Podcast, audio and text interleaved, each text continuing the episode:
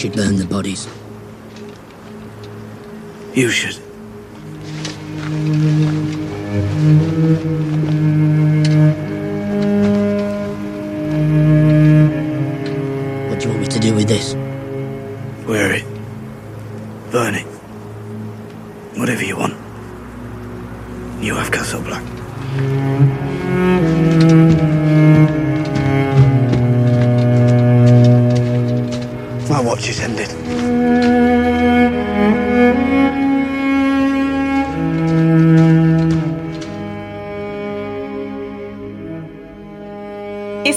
Começando mais uma edição do Podcasteros. Eu sou a Ana Carol Alves e hoje comentaremos os eventos de Oathbreaker, o terceiro episódio da sexta temporada de Game of Thrones. Hoje conversamos com Angélica Hellish.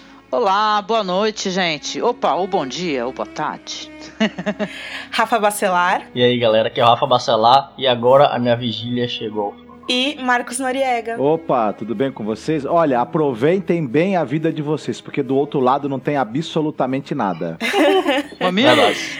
Bom, vale lembrar que esse podcast fala abertamente sobre todos os livros já publicados de As Crônicas de Gelo e Fogo. Se essa é a primeira vez que você está escutando o nosso podcast, é legal dar um contexto geral aqui. Eu, a Ana e o Rafa somos editores do Game of Thrones BR, então nós lemos, é claro, todos os livros. A Angélica e o Marcos só leram até a Fúria dos Reis, mas eles são especialistas em cinema e audiovisual, bastante entusiastas da série. E é isso. Vamos lá? Bora! Vamos? Oathbreaker, Vamos lá. escrito por David Dan e dirigido pelo Daniel Sackheim. Nós comentaremos as cenas do episódio já já, depois da leitura de e-mails e comentários.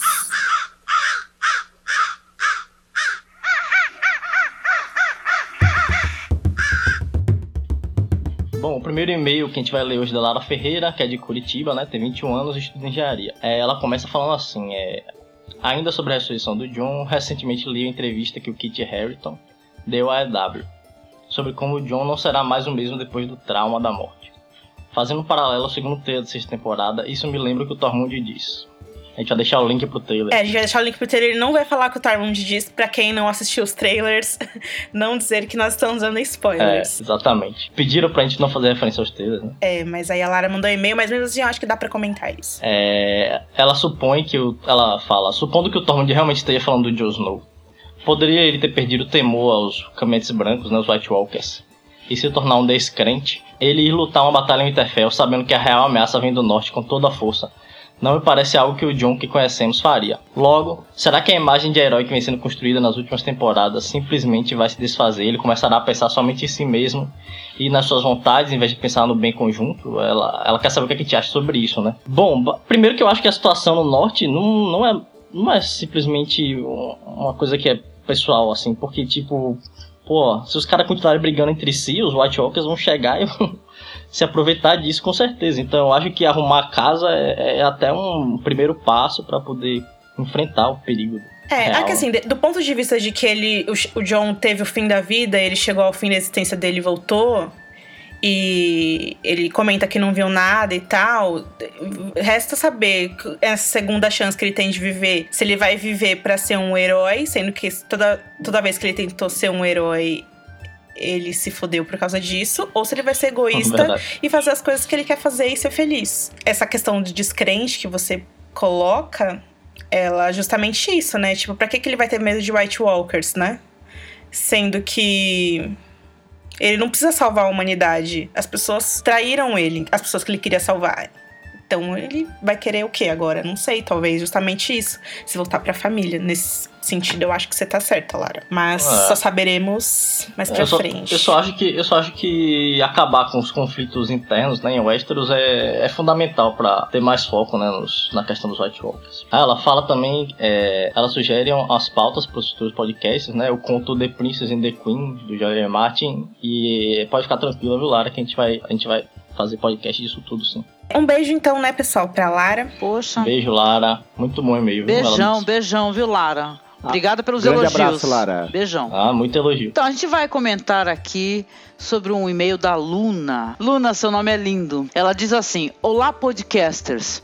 Sobre Rodor, li os comentários que ele talvez tenha largado em um animal chamado Rodor e que esse animal tenha sido morto com ele dentro. Quem sabe? Essa teoria é o BuzzFeed que postou e viralizou muito. Eles falam que o Hodor, na verdade, era o nome do cavalo da Liana e que o Hodor é, o argou no cavalo e ele não sabia fazer isso, então ele virou um cavalo. E é por isso que ele, que ele leva o Bran nas costas. Mas eu acho que essa teoria ela é meio esquisita se você pensar nos livros, porque nos livros o, o Bran tem um cavalo dele, que é a dançarina. É verdade, é verdade. Então a Luna continua dizendo assim que ela ficou muito chateada com a morte de, da Valda, né? Nós também. Aí ela diz que essa cena, para ela, significou o fim da casa Bolton, né? Porque ela não acha que o Hansel vai viver por muito tempo. Mas, e gente, por favor, uma casa cujo símbolo é um homem esfolado e que a sede chama Forte do Pavor já é para deixar de existir. Pô, concordo, já deu, né? Eu, eu acho engraçado isso porque ninguém parou pra pensar nisso, né? O, o Ramsay extinguiu a própria casa. E é claro que os Boltons não são uma das grandes casas, eles forçaram ali, né, a posição que eles têm. Uhum. Mas a Casa Bolton tá prestes a ser extinta também. Tomara que seja nessa temporada, porque é, ninguém aguenta mais. Ninguém aguenta, ninguém aguenta. Já deu, já deu. Hum. Aí ela pergunta, ela uma pergunta que ela faz entre os amigos, que gerou discussão e não chegamos a um consenso. Se a Sansa estiver carregando um filho de Ramsay, vocês acham que ela teria coragem de ter esse filho? Ou será que ela teria coragem de abortar? Eu não acho que seria uma escolha fácil, mas pessoalmente não acho que ela teria criança. E vocês? Ó, oh, meu, eu acho que, como uma boa feminista que eu sou, tomara que ela pense em abortar se acontecer, né? Toma lá um chá de papoula. É, com... porque eu acho que nos livros é, é, é a questão de, de, do aborto ela é muito aberta, assim. Todas as mulheres tomam chá de lua pra. Opa, chá de lua? Ah. Então uhum. eu, eu, não acho, eu não acredito sinceramente que a Sansa teria. Não, você faz, mas ninguém pode saber, né? Porque senão, ainda mais agora que o Alto Pardal tá de olho em todo mundo. Ah, esse alto pardal. Nos livros, a Marjorie é presa porque é, ele descobre que ela tá. O Paisel deu chá de lua pra ela e Olha tal. só, esse pardal tá Uma demais. das coisas, né, que ele descobre que a Cersei hum. inventa. Mas, é, enfim. e o Tommy nos livros é uma criancinha, então o filho não poderia ter sido. Exato. Já na série já, na série já estão tentando. Sim, Exato. sim. Um beijo então pra Luna Orsini que mandou esse e-mail tão legal. Beijo, Luna. Beijo, Luna. Beijinho. Abraço, Luna. Agora o e-mail do Ronaldo da Silva. E ele disse que quando ele assistiu a cena da Melisandre revelando sua verdadeira face, ele lembrou do personagem Ela, que é um livro do escritor H. Rider Haggard né? Que também virou filme com a Ursula Andress, um filme da Hammer. E ele conta que o, a, o livro fala sobre dois exploradores que viajam para uma região inóspita da África à procura de uma tribo perdida e que essa tribo obedece a uma misteriosa rainha feiticeira. E que no desenrolar da trama, a feiticeira que é de uma beleza inigualável se revela não sendo exatamente isso. Spoiler. Pô, esse daí da Hammer eu não vi. Eu tô até anotando aqui, viu, Ronaldo? É. Legal, bem, Ronaldo, boa dica. E ele também comenta que o fato do Deus Vermelho estar ligado ao fogo pode ser uma referência usada por Martin para criar a personagem Melisandre.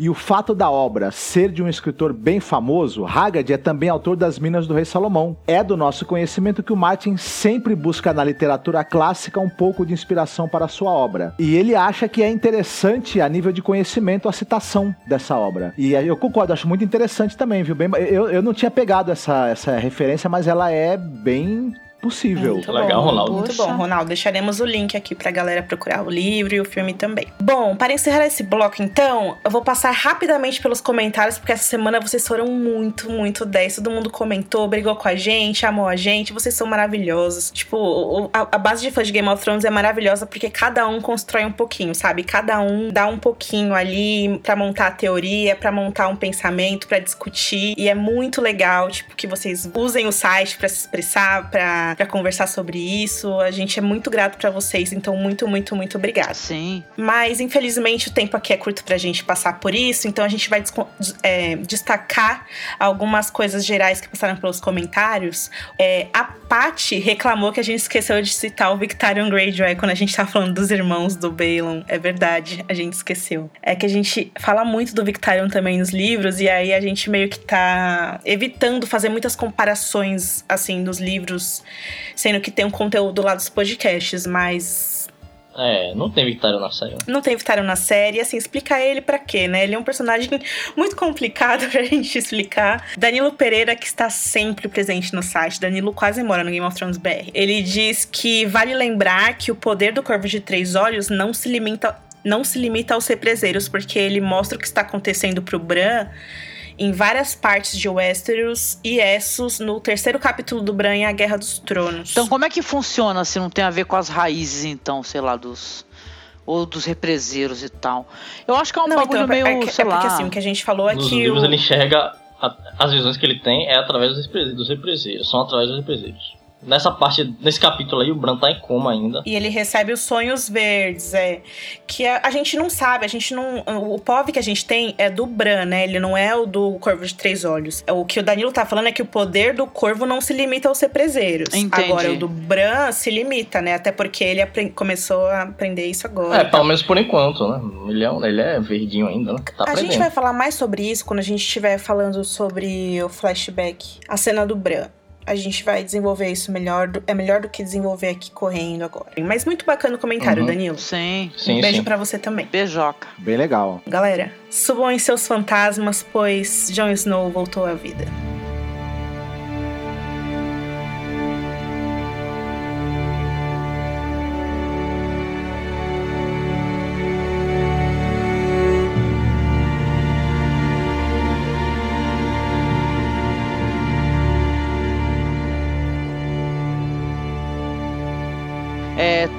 Vamos lá subir nos nossos lobos gigantes, ou nos nossos fantasmas gigantes e sumidos para Castelo Negro. Então é o começo do episódio, né? O começo do, do, do episódio para nós e a gente vê o Davos observando com uma cara de, assim, com um olhar de pavor, dúvida, lágrimas, uma respiração ofegante. E a gente vê que o Jon Snow, né? Ele está respirando fundo, se senta na mesa nu. Aliás, obrigada, HBO. Todo mundo reclamou isso no episódio passado, que a gente não comentou que eles não mostraram É. o Jon Snow pelado. Mas assim, a câmera o mostra de costas, né, renascido. A sua respiração é ofegante e assustada. Ele olha para o Davos, olha para o fantasma. O lobo chora baixinho, né? João ele toca as suas cicatrizes, respira com muita dificuldade, quase em desespero. Então o rosto dele é tomado por um sentimento de pavor, né? Aí o Davos ele corre a seu auxílio porque ele tenta se, se levantar, né? Se erguer e, e praticamente cai, né? No, no vídeo de Insider Episode do episódio passado, os produtores explicam que a ideia da cena era fazer como se Jon Snow estivesse nascendo de novo mesmo, um bebê saindo Sim. do da- útero da mãe, sabe? Então tem toda essa sensação de você sentir frio, dor, de você não conseguir respirar, é, encher o seu pulmão de ar de novo, tudo isso. É, é uma sensação é, de pavor, né? Você imagina você tá morto, né? E do nada você tá vivo de novo, né? Pô, e você passa a mão no teu peito, tem um buraco que é a prova das facadas que tu tomou, né? É, em, to- em todo momento, a, sensação que dá é que o John ainda tá sentindo dor pelos ferimentos, né? Sim. Inclusive numa parte ótima, que é a parte dos abraços, né? Cada abração apertado, assim. Pessoal totalmente sem noção. Aí, Eu fiquei, Aí, é, eu fiquei pensando uma coisa, não querendo interromper, mas já interrompendo. Sim. Né? Uma coisa meio idiota que passou na minha cabeça, mas não teve como não passar. Porque os, as facas atingiram, obviamente, os órgãos internos dele, né? Ah, sim. E ele, ele volta com os ferimentos iguaizinhos ao que ele tomou naquela, na- no momento da morte, né? Que, ou seja, estão tão, tão, tão com aqueles cortes até os órgãos dele, internos, né? Eu fiquei pensando assim, hum, Eu acho que era isso que a Melissa tinha que perguntar pra ele, né? Em vez do que ela perguntou. Devia esse chamar o furo que vai até Kyburn. o teu Alguém coração manda- aí não tá dando problema não, rapaz? Alguém tem que hein? mandar um WhatsApp pro Kyburn Esse, correndo, e esse velho. estômago aí que tu fica tomando água e tá vazando tudo aí, colega? então, aí a Melisandre entra, né, cara? E ela entra assim, olhando sem acreditar. Aí ela pergunta, né? Qualquer um perguntaria isso, até eu, né? Do que, que você se lembra? Aí é, ele fala assim: vocês me, eles me esfaquearam. O Oli, o Oli colocou uma faca no meu coração. Eu não deveria estar aqui. Aí o Davos fala: a senhora me trouxe de volta, né? Melisandre, depois que eles te esfaquearam, depois que você morreu, aonde você foi? O que, que você viu? Aí ele responde assim, olhando pros olhos dela, nada, não havia absolutamente nada. Nossa, gente, mas isso aí é o, é o maior medo de todo mundo que tá vivo respirando. né, né? não, cara? Vocês que É você vocês que não aproveitem a vida e não, pra vocês verem só. mais nada. Nossa, cara, isso, isso bateu forte em mim, sério mesmo. Ô, mas tem que pensar nessa possibilidade, hein? Que se tu não aproveitar a vida e não, né, não curtir, já era. Mas, Olha, não tenham medo de que não haja nada do outro lado, viu? Porque há coisas muito piores do outro lado. Por exemplo, você chegar do outro lado, tá o Malafaia e o Feliciano. Nossa, não, aí é foda. O tem- nada é muito melhor, É. viu? Dá pra preencher com alguma coisa boa, pelo menos, de repente. É, mas o John pode é, simplesmente não lembrar, né, do que ele viu. Tipo, às vezes no dia acha? acorda e não lembra do que a gente sonhou. Pode ser Pô, mas coisa ele acabou de acordar, Rafa. Ele ia lembrar de qualquer coisa, cara. assim. Não sei Pô, não. sei lá, bom, É de qualquer maneira. você pode Ah. deduzir que tem um, o que você depo- depois da morte tem um período em que você fica num limbo, depois você vai para outro lugar. Ele podia ter sido ressuscitado antes de sair desse limbo. Tem N explicações Ah, pra ele não, não ter cara, visto mas, nada, mas né? meu, eu tenho certeza, É. tudo bem. Eu acredito que ele que não tenha nada absolutamente mesmo. Existe um grande vazio. É, mas aí também a, a gente vai pensar em, em- em momentos da cultura pop em que alguém viu Deus, aí tipo é o Jim Carrey, que ele encontrou o Morgan Freeman, sabe? De branco. aí o John ia falar, ah, é, eu encontrei o Morgan Freeman, ele estava de branco, ele disse que eu precisava voltar. Tipo, eu acho que qualquer explicação pare- ia parecer muito ingênua também da parte dos Claro. produtores, sabe? O, É. o- E- o eu não vi nada é a melhor resposta que tem. Pois é. Porque Nesse como é que você ia pegar também essa questão dos vários deuses que você tem na série e que as pessoas envolvidas nas, nas disputas, cada uma acredita em um e o poder dele se manifesta? Você ia trazer um personagem que ele ia bater o martelo e falar: não, o que existe é esse aqui, ó. Foi melhor realmente ele dizer nada pra É. dúvida da gente continuar. Se tivesse né? alguém, tinha que ter um, um Riló lá, né, cara? Um Riló falar assim: ah, tinha um cara lá, um tal de Riló aí e tal. Ele bateu no meu ombro falou: vem, volta aí que estão te chamando, Tem né? volta dos velhos deuses, né? Chegar lá e ver outra coisa, já É, pensou? ou então é, a sacerdotisa de Hilor so- é, ressuscita ele, ele chega lá e vê o outro. Hum, Eu falar, pô, que é isso? É verdade, é verdade, é verdade. Aí a Melisandre, né, ela chega assim e diz ó, pra ele: O senhor o deixou voltar por um motivo. Stannis não foi o príncipe que foi prometido, mas alguém precisa ser, né? Aí ela toca os braços dele gentilmente, com muita devoção. E o Davos, ele, quando começa a falar no Stannis, eu inclusive eu percebi visivelmente que ele não gostou, né? Ele falou: "Se dá pra gente conversar a sós, você se importa, né? E tal, né? Eu até. Ai, eu achei isso aí um absurdo. Vocês não acharam Ah, eu também? acho abuso da parte dele. Como que ele pede pra ajuda pra mulher e a mulher não pode perguntar É, nada? Ele toca já- a mulher. Já fez sua parte e vai embora. Já fez sua parte vai embora. Sacanagem. Você, mocinha aí que ressuscitou ele, dá licença que eu quero bater um papinho aqui sem você, tá? É que é uma Você ferida aberta, né? A que- gente tá brincando aqui, mas é uma ferida aberta. E eu acho que ainda vai ter ainda um, eles falando sobre isso, né? Aí o Davos, ele se senta junto ao John, diz: Olha, John, você estava morto. Mas agora você não tá. Isso é insano pra caraco, entendeu? Eu não consigo imaginar como é que é pra você. Se pra mim já é assim, como é que deve ser pra você, né, colega? Né? Totalmente empático, assim, uma troca legal, né? Aí o John ele desabafa falando: Olha, eu, eu fiz o que eu achava certo, mas eu acabei sendo assassinado. E agora eu tô de volta pra quê, cara? Aí o Davos fala: Ó, que não sabe. Ele é. Isso importa, né? Ele fala assim, até o John menciona que ele errou, né? Que ele fracassou, não é? Na- nas investidas dele. Aí o Davos fala pra ele: olha, fracasse novamente. Tente novamente e tal. Tente invente, faça uma manhã diferente, né? Quase, né? Um, uma autoajuda do Davos, né? Aí o John ele diz que ele não sabe como é que ele vai fazer isso, mas ele, né, fracassou. Ele, o, o Davos incentiva ele a ter coragem. Aí do lado de fora a neve cai, selvagens, patrulheiros se reúnem para receber John, né? Aí o comandante vai desfilando, abrindo caminho, entre eles seus cabelos estão presos. Aí todos olham espantados pro John. E o John demonstra sentir um pouco de vergonha, né? Ele tá meio, né? Foco das atenções, assim. Um... Aliás, as pessoas olham com certo medo, um certo receio. Você sente isso, né? Aí ele encontra o Tormund. Aí chega e fala assim: Pô, Jon Snow, você é, é um. Falavam, estavam falando aí que você era um deus e tal, que você voltou da morte. Aí o John fala: Não, não sou um deus. Tormund fala: Eu sei, eu vi o seu, o seu pacote, seu piu-piu, o seu Joãozinho. Que tipo de deus ia ter uma porcaria desse tamanhozinho? Mas Tormund, você não tá por fora dos Brag Knight, entendeu? Dá- não tem essa de tamanho, queridos. Aí eles falam assim, né? Os dois sorriem, se abraçam, e todo mundo que vai abraçar aquele abração de, né? De urso, e o cara uh, morrendo, né? Coitadinho, né? Então, De cada abraço que ele levava, eu até sentia a dor, né? Aí o John, ele enxerga o Ed. Ai, gente, eu fiquei apaixonado por esse personagem. Eu nunca achei que a série ia, ia fazer eu gostar tanto dele, né? Era só um, um- como é que fala? Ele era apenas um companheiro, né? Um, um- É o secundário, né? um secundário, né? Coadjuvante, Um coadjuvante. Sim, mas tem outro nome, assim, até isso. Sidekick. Sidekick, Sidekick. obrigada. Ele é o sidekick do John, né? E a gente simpatiza com eles, mas eles se vão, a gente fica triste, mas não, a gente nunca imaginou que ia ter um tão, tão, né? Assim que ele ia se levantar de uma maneira tão grande pra gente, né? Caminha até ele, que o Ed, obviamente, vai dar outro abração nele, né? E você, "Ai, coitado. Aí ele, o Ed fala assim pra ele: olha, os seus olhos estão castanhos. Então você não ainda. Creio eu que você não é. Ainda é você mesmo, né? Aí o John brinca com ele e fala assim: é, sim, sou eu, né? Não queime meu corpo ainda. Aí o Ed fala: hã, isso foi engraçado. Será que é tu mesmo, né? Tipo assim, né? O John devia ter as piores piadas, né? Na meio da galera tomando, sei lá, seu hidromel lá, seu cerveja. Demorou lá. dois episódios pra queimar o corpo dele, agora que ele tá vivo, ele nem precisa preocupar com isso. é verdade, é verdade. Mas é um- são reencontros tão bonitos, né? O, Ah, essa parte do Ed eu foi amei, muito eu bonito, amei. tanto do Ed quanto do Tormund, até com o próprio Davos, né? Eu gostei É. muito desse começo, foi bem emocionante pra mim a continuação daquela cena, muito boa. Assim, originalmente os produtores comentaram que essa cena ela ia ter um longo diálogo, que ia explicar mais, eles iam falar mais.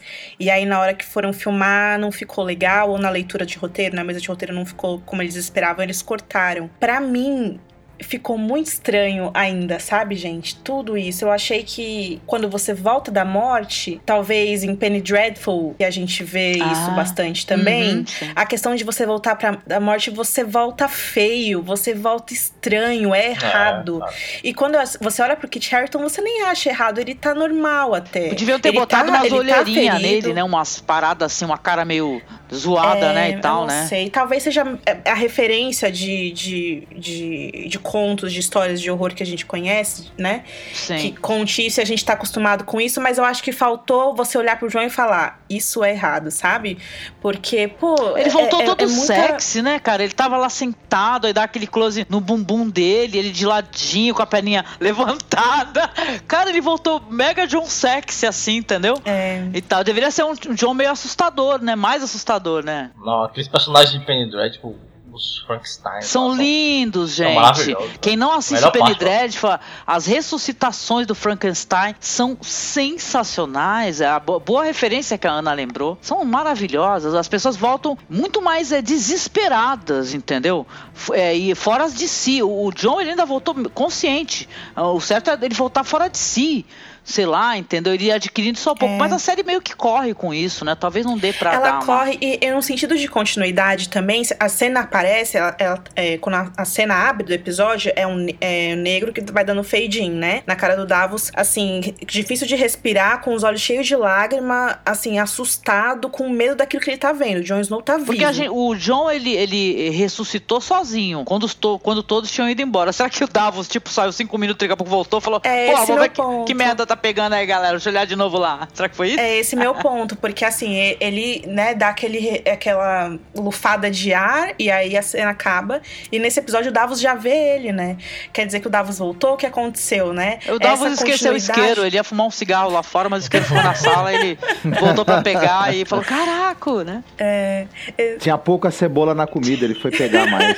É o tipo de cola que falta, sabe? Só pra estreitar, assim, as beiradinhas das coisas, pra deixar a coisa mais real, assim. É, então, quando eu sentei pra escrever a pauta desse podcast, eu comecei a descrever as cenas, você percebe a intenção do roteiro era realmente fazer com que o John tivesse maluco, assim, porque ele tem di- dificuldade de respirar, ele tá sentindo frio, ele tá assustado. Só que, assim, talvez seja uma questão de atuação, eu não sei.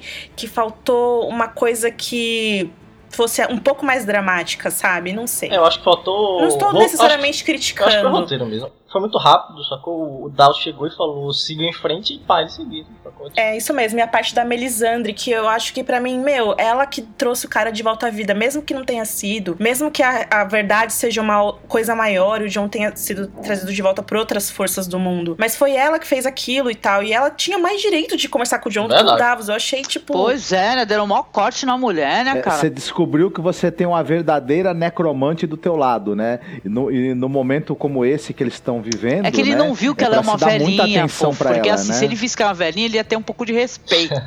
Foi falta de educação. É que assim, é bem bizarro, né? Ela ajoelha e começa a falar: ah, você é o príncipe que foi prometido, o príncipe da profecia, não sei o que lá. É o tal de Azor Aquilo é- Ahai? Azor Ahai? É isso não? É, mas é que esse nome nunca foi citado na série, né? Só nos Ah, livros. Entendi. Mas ela, na série ela fala o príncipe da, da profecia e tal, enfim. E, e- e realmente é muito idiota as coisas que ela Eu fala. acho que o Davos viu, Ninguém viu saber filme na cabeça disso. dele dos né? E aí vem ela de novo aí mandou ela Mas aí que tá, Davos. A gente quer que você sente e expli- explique pra gente, sente frente à câmera e explique pra gente tudo que você tá sentindo, porque tá muito estranho ainda. Você deixou passar esse negócio do Stannis da Shireen. A gente precisa que você fale, porque tá estranho. Falta É, esse remendo, assim. Ficou meio esquisito isso daí. Eles deveriam ter antecipado essa cena. Deveria ter tido, assim, no primeiro episódio, é, ele já questionando ela de repente. Ah, ah, sei lá, até, até podia ter no final ela aparecendo lá, uma idosa, mas ter ele questionando, elas, é, os dois brigando, ela chorando, ele sentindo essa raiva de ter que pedir esse favor pra ela, porque ele queria muito ajudar, né? Talvez fosse É. isso que a gente gostasse de ver, né? Mas Tá. nem que fosse a primeira cena, sabe? Porque na primeira cena a gente vê ele escutando o lobo chorar e ele sai correndo. Antes dele escutar o lobo chorar, ele e Melisandre discutindo isso, e aí de repente eles escutavam um fantasma e saíam correndo, e aí, sabe? Porque pelo menos ia ter uma explicação, né? Sim.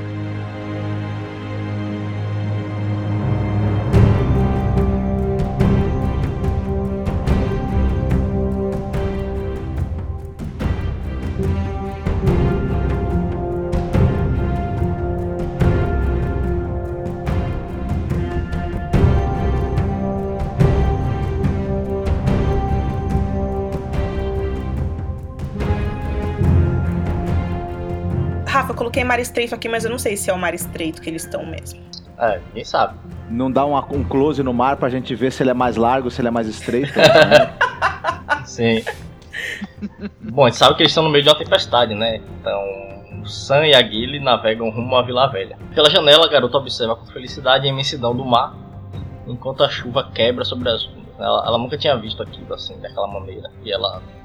É bem aquela coisa da, da selvagem mesmo, tá conhecendo o mundo agora. É, é legal lembrar que nos livros a, a Gilly, ela morre de medo, né, da água, porque É. justamente ela nunca viu isso antes e tal. É, os papéis são meio que invertidos, né, na série. É, eu gostei mais dessa Gilly, que, tipo.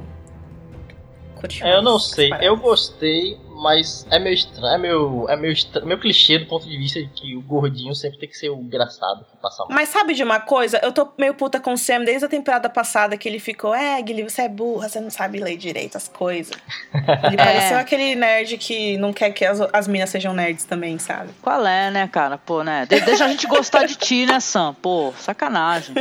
Faz isso com as minas, não. Isso é legal. Bom, enquanto o Sam tá lá vomitando, né, a Gilly começa, faz um trocadilho bizarro com o nome do mar. Com, as, é, com a palavra sea e sea de oceano, né? Ela fala que o oceano chamava assim porque só tinha, você só, só via água, né? Pra, pra onde que você olhasse, só via água. Achava que o- as palavras escreviam iguais, mas são diferentes. Enfim, é o tipo de coisa que podia ter sido substituída por uma conversinha da Melisandre com o. Imagina o David Né, não? Benioff sentado com sua Coca-Cola Light escrevendo isso, Pô, né? e não, isso aí, isso aí foi meio até porque a gente tava querendo é, saber do Sam, né, cara? Ela continua dizendo, depois que ela aprendeu a ler, ela começou a saber, ela soube que as palavras são diferentes, e aí ela pega água, né, pra ajudar o Sam, porque ele tá passando mal, e se senta pra falar como ela tá animada por conhecer Vila Velha, porque o capitão do, do navio, ele disse que Vila Velha é a cidade mais bonita de Westeros. E aí o Sam fala ela que a cidade dela não permite a entrada de, mulher- de mulheres, e que não vai poder... não Vai poder levar ela e o bebê, né? O bebê que finalmente tá com cabelo já, pelo menos. Gente, o bebê cresceu! É! Caraca, esse bebê, ó, do jeito que essa série demora, daqui a pouco esse bebê tá, sei lá, tirando a carteira de motorista, cara. Vai ver só. Não, mas é, ó, tipo, porque o bebê, quando a gente conheceu o bebê, foi ao mesmo tempo que o Rickon é, abandonou a série, que foi na terceira temporada. E agora o Rickon tá maior do que. Porra, tá do tamanho Né? da, da, da Osha, cara. Da Osha. O, E o bebê cresceu o um Rico, pouquinho. ele, pa- ele Essa- passou, eu até brinquei, cara, em off com vocês. O Rico, ele passou, tirou o título de eleitor e foi pro bagulho, entendeu? Porra. tá foda. Não, e o, o filho da Valda foi gerado, nasceu, morreu, e o bebê ainda é um bebê, né? Pois é. Não tá nem falando papai pro Sam, né? Verdade. É, ele diz que. Não, antes disso tem uma parte legal que a Gilly fala, né? Que em Castelo Negro também não aceitavam mulheres e que mesmo assim ela pôde ficar lá. E o Sam fala: Porra, mas em Castelo Negro tinha os brothers, né? Que é o Aemon e o John. E eles me ajudaram a dobrar a lei. Na cidadela não vai ser bem assim. E aí ele fala que vai levar, pretende levar a Gilly pra Monte Chifre, que é a casa da família dele. Ele fala: ah, Meu pai não é um cara muito brother, mas a minha, minha mãe e minha irmã vão gostar de cuidar do bebê e você, vão proteger você. E a Gilly fica chateada, né? Visivelmente chateada. E ela lembra que ele prometeu, né? Que aonde quer que ele fosse, ela iria junto. E aí essa primeira com- promessa quebrada do episódio. né? Depois disso, ele diz que só se importa realmente com ela e com o bebê, né? Tipo, ignorando totalmente John, o brother dele lá. tá. Não, ele fala, né? Tipo, eu, tô- eu aceitei ajudar o John nessa luta, vindo aqui estudar, pra eu poder te salvar quando o mundo estiver acabando. É bonito isso. É, É bonito. É bonito, É é. uma cena bonita. Ainda mais quando ele, que ele virou pai do cara, do Sam mesmo, né? depois, né? Mas assim, E a mas Guilherme, não, a, a não- até reafirma, né? Que ele é, o, ele é o pai do filho dela. Que na verdade é o Crasta. Que é também. É, eu sei que assim, não me parece assim, é, não parece a vocês fadado ao fracasso essa relação, porque o cara ele é, ele é da, da patrulha, entendeu? Não pode casar, né, e tal, né? E, né, Me parece meio trágica essa história, né? Meio impossível assim de ficarem juntos. A Gilly é uma personagem, tanto a Gilly quanto o Sam, são personagens que você não entende muito como que eles conseguiram sobreviver até aqui, sabe? E se eles sobreviveram até aqui é porque deve ter alguma coisa bem, bem legal pra ser contada ainda, assim. Nos livros, a, a Gilly ela é uma menina muito mais sofrida, né? O John faz ela trocar o bebê dela pelo bebê do Mance Rayner pra salvar o é, bebê. Pois é. E aí ela tem medo do mar, e aí, tipo. Nossa, vai chorar, né? Nessa parte. É, a, a- a viagem é, é difícil pra todo mundo e o Eamon tá com eles e tá morrendo, né, durante a Nossa. viagem também. É bem dark, assim. Então eles deram até uma florescida, uma alegrada aí na, na jornada deles. Apesar do vômito constante. Apesar do. é, né, porque é Game of Thrones aí precisa daquela coisa meio nojentona, né? Pra equilibrar. Eu acho que é até interessante a gente citar a falta do Eamon aqui, porque nessa viagem que ele faz com o Sam em, em direção à cidadela, é, nos livros ele começa a delirar, porque ele toma uma chuva, é, fica doente, começa a delirar, se lembra do irmão, do Egg, e ele começa a escutar coisas sobre a Daenerys e os dragões, ele fica desesperado pra encontrar ela. E aí, nos sonhos febris que ele tem, ele começa a falar justamente sobre a profecia do príncipe que foi prometido. Que é a mesma coisa que a Melisandre falou nesse episódio lá em Castelo Negro. E seria muito interessante se o Aemon estivesse vivo ainda na série pra poder casar as duas cenas, né? A cena da Melisandre lá e a cena dele no barco, é, falando sobre isso agora. Mas infelizmente eles tiraram o ator da série antes e a gente não pôde ver isso, que seria muito, muito legal também, né? Ele não é só o John e o Stannis da profecia, né? Tem a Daenerys também e tal. Talvez, bem talvez, o Sam aprenda isso na viagem ou quando ele chega na cidadela, será? Não Eu sei. espero que a série mostre o treinamento do Sam, né? Pô, na cidadela. Eu, eu- gostaria muito mó de, de curiosa de- penetrar nesses mistérios Sim. aí. Tô mó curiosa de saber como é que vai ser Vila Velha, meu, pô. É Nos lugar da erudição, né, de né? Westeros. Conhecimento é apenas permitido aos homens, olha aí. Olha só. Pesado, né? Mulheres são proibidas. É Engraçado porque na- eh, se a gente for pensar que sempre tem um paralelo com história, né? As universidades na, na antiguidade a- admitiam mulheres muito pou, pouquíssimas, né? Frequentavam, né? E, mas até, até admitiam. A- a o problema era, era a questão do, do- do isolamento social da mulher, né? Ela podia frequentar se ela tivesse o dinheiro, se ela tivesse a possibilidade de ir até o local e tudo mais. E ela não tinha, era, na verdade, isso, né? Não era nem a questão de ser aceita lá É, ou não. nos livros né? tem até aquele lance que tem um personagem que todo mundo acredita que seja uma das serpentes de areia, né? É, Uma das filhas de do- homem Pra... Uma das filhas do Oberyn se disfarça de homem pra poder estudar lá. Hum, interessante. E assim, a Campina é, é, é uma das regiões mais ricas, né, de Westeros, e é por isso, inclusive, que a, a Gilly cita que a cidade é uma cidade muito bonita. Provavelmente é mesmo porque lá as, as pessoas têm grana e tal. Seria legal se na série eles apresentassem aí a, a casa Hightower, né, os fundadores e a família mais rica de Westeros, de fato. Estamos curiosos para ver. Bom, coloquem as mãos então nas raízes dos represeiros, porque nós vamos viajar no tempo.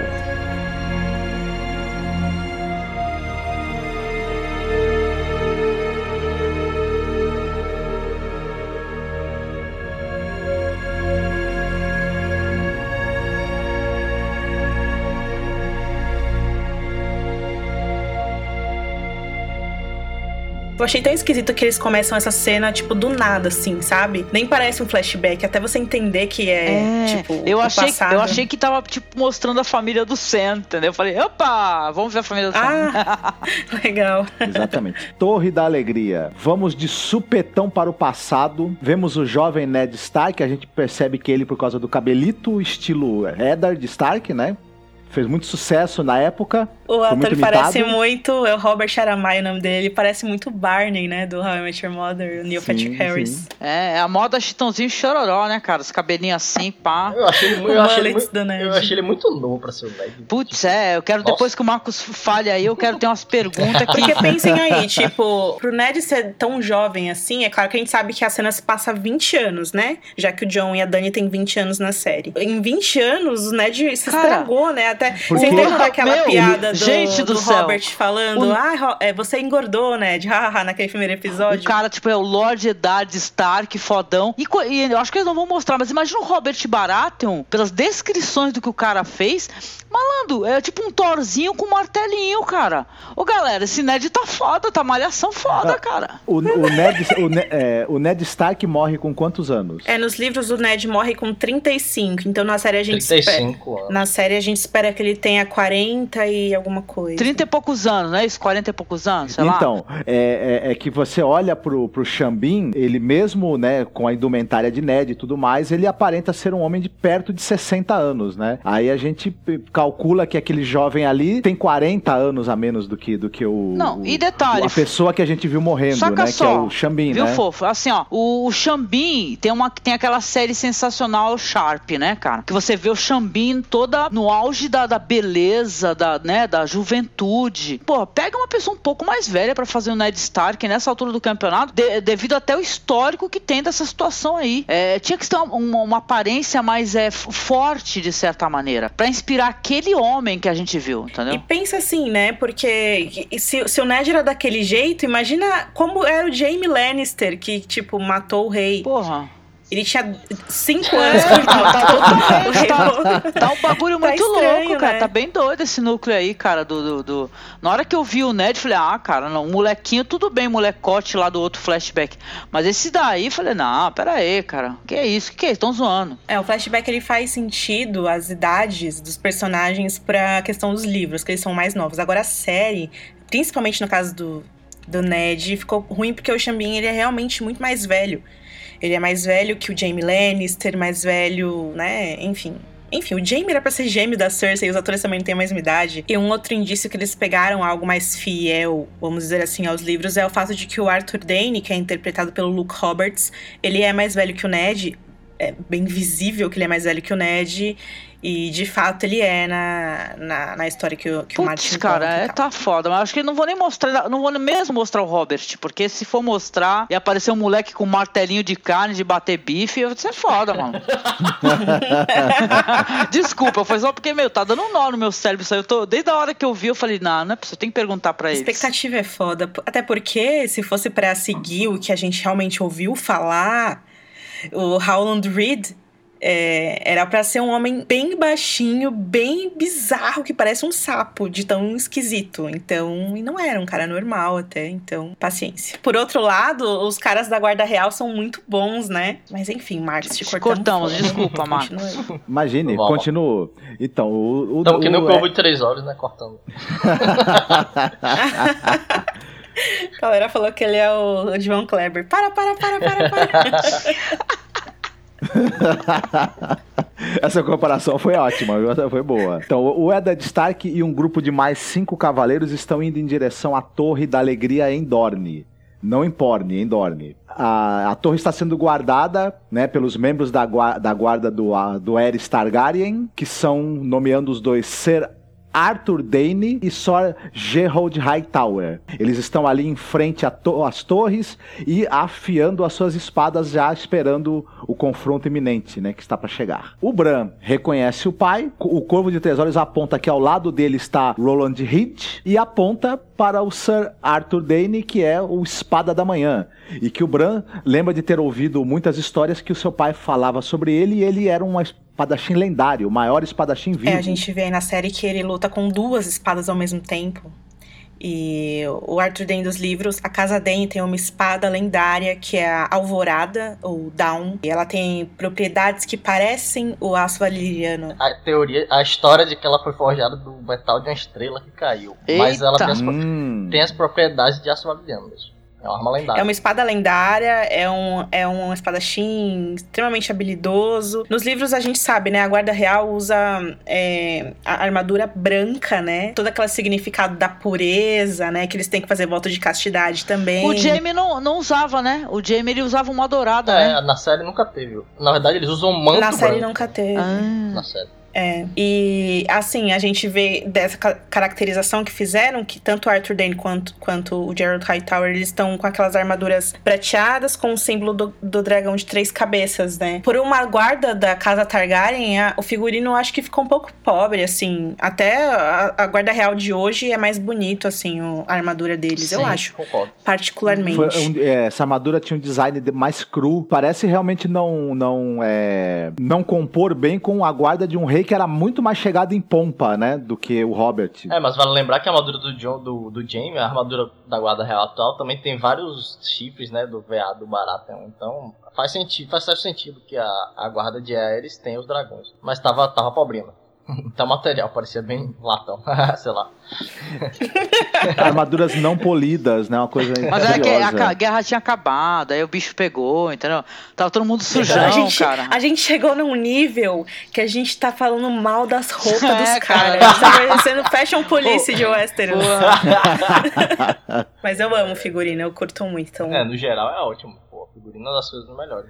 Muito bem, as duas gangues se encontram, o grupo do, Ed- do Ned Stark e o grupo do Arthur Dane. E entre os nortenhos nós vemos cinco homens desconhecidos. Um deles, inclusive, está com um lenço típico de Dorne. o pessoal de Dorian, tipo o Fred do Scooby-Doo, usa um lenço, então, no, no pescoço. Eles não gostam de poeira nos cabelos. Ah, É, eu acho que eu, eu acho que era um cara nortenho mesmo, cobriu o cabelo.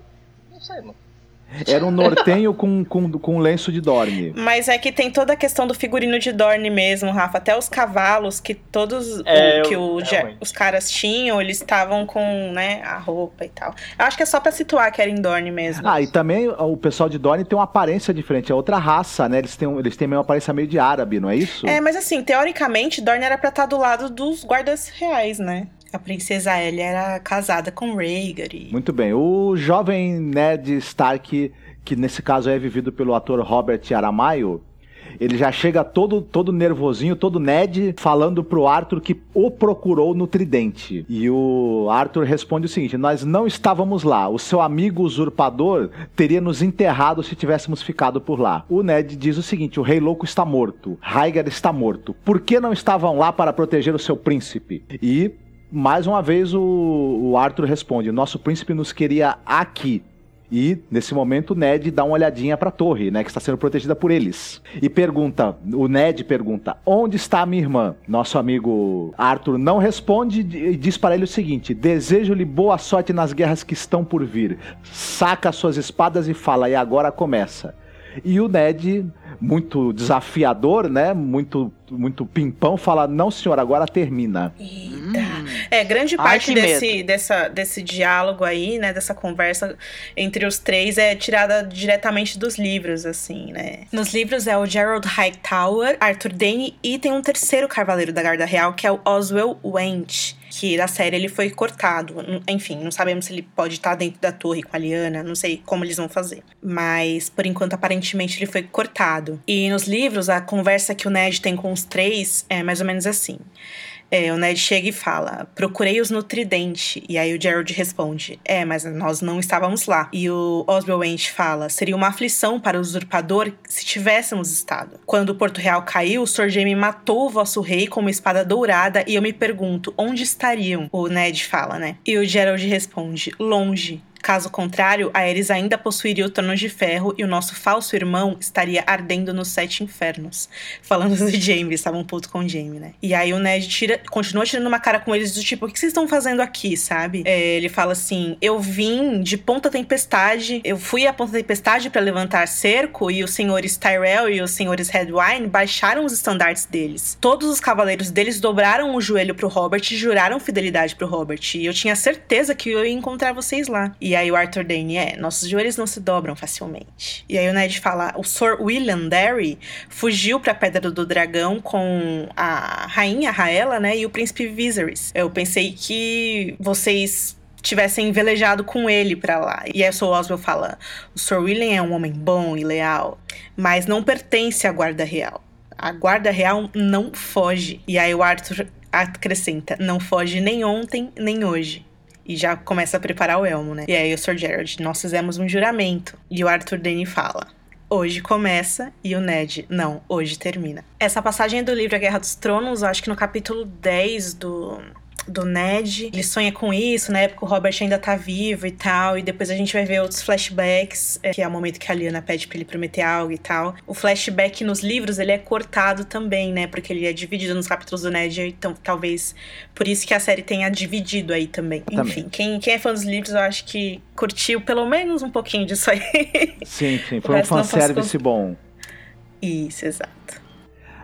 As espadas são desembanhadas, inclusive o Arthur Dane usa duas espadas, né? E uma técnica de luta que deve ter, ter sido desenvolvida para ele usar as duas, acredito eu. O Roland Higg é ferido na barriga. O Roland Reed é ferido na barriga, o primeiro a cair. Um segundo homem é empalado pelo Arthur Dane.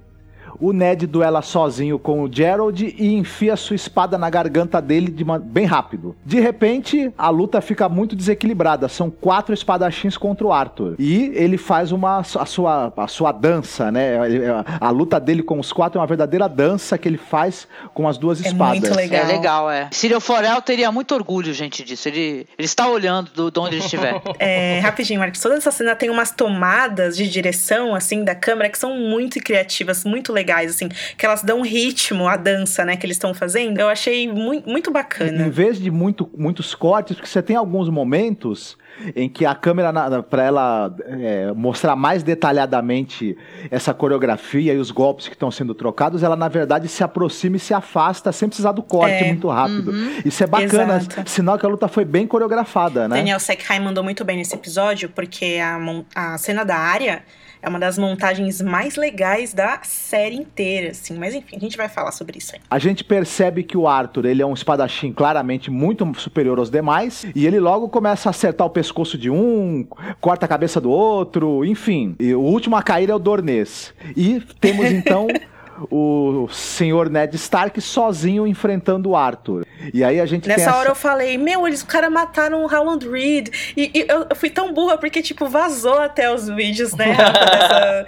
e eu fiquei desesperada, sendo que eu já sabia que, o que ia acontecer, porque tinha vazado. Tem, na, durante as gravações, Angélica e o Marcos, teve um cara que ele foi lá nas locações. Esse lugar chama Castillo de Zafra, fica na, em Guadalajara, uhum. na Espanha. E não, eles fizeram uma puta é, segurança no lugar para fã não ir lá filmar, mas o cara conseguiu, né, Rafa? Quebrou ele foi o braço. todo arrastando, assim, ó, é, todo arrastando com uma câmera, assim, conseguiu filmar no celular, assim, vazou no Facebook. Todo mundo viu os ensaios aí da, da cena. O que é aconteceu é foi que o, o Roland Reed foi ferido, né? Caiu, mas aí, quando ele levantou a cabeça e viu o Arthur girando as duas espadas com uma velocidade enorme, ele falou: Eu vou ajudar o Ned, mas vou esperar mais um pouquinho. né? Muito bem. É, a câmera desliza de cima para baixo com velocidade em uma fotografia panorâmica muito interessante para marcar a luta final entre os dois. O Bran, assistindo a luta, percebe que, na verdade, ele sabe que o pai venceu a luta, porque ele tá vivo ali, nasceu, né? E, mas ele nota que tá, tá difícil ali o negócio, né? O Arthur é muito melhor que o pai dele. Ele ouviu as histórias, né? Não entende como é que, que é possível aquilo tá acontecendo. E um determin... a luta prossegue num golpe do Arthur, o Ned perde a espada, está pronto para morrer, porém o Roland chega por trás e enfia uma adaga pela, pela nuca que sai pela garganta. Caraca, esse peitoral não, não era bom, não, cara. Era tipo. Falei, né? não era bom. É. o Bran vê essa cena pensando: meu pai é um loroteiro. Mas não foi isso que meu pai falou para mim. Na verdade, na verdade mesmo, ele não fala que foi. É, ele fala que ouviu aquela história mil vezes, mas ele não fala quem contou, né?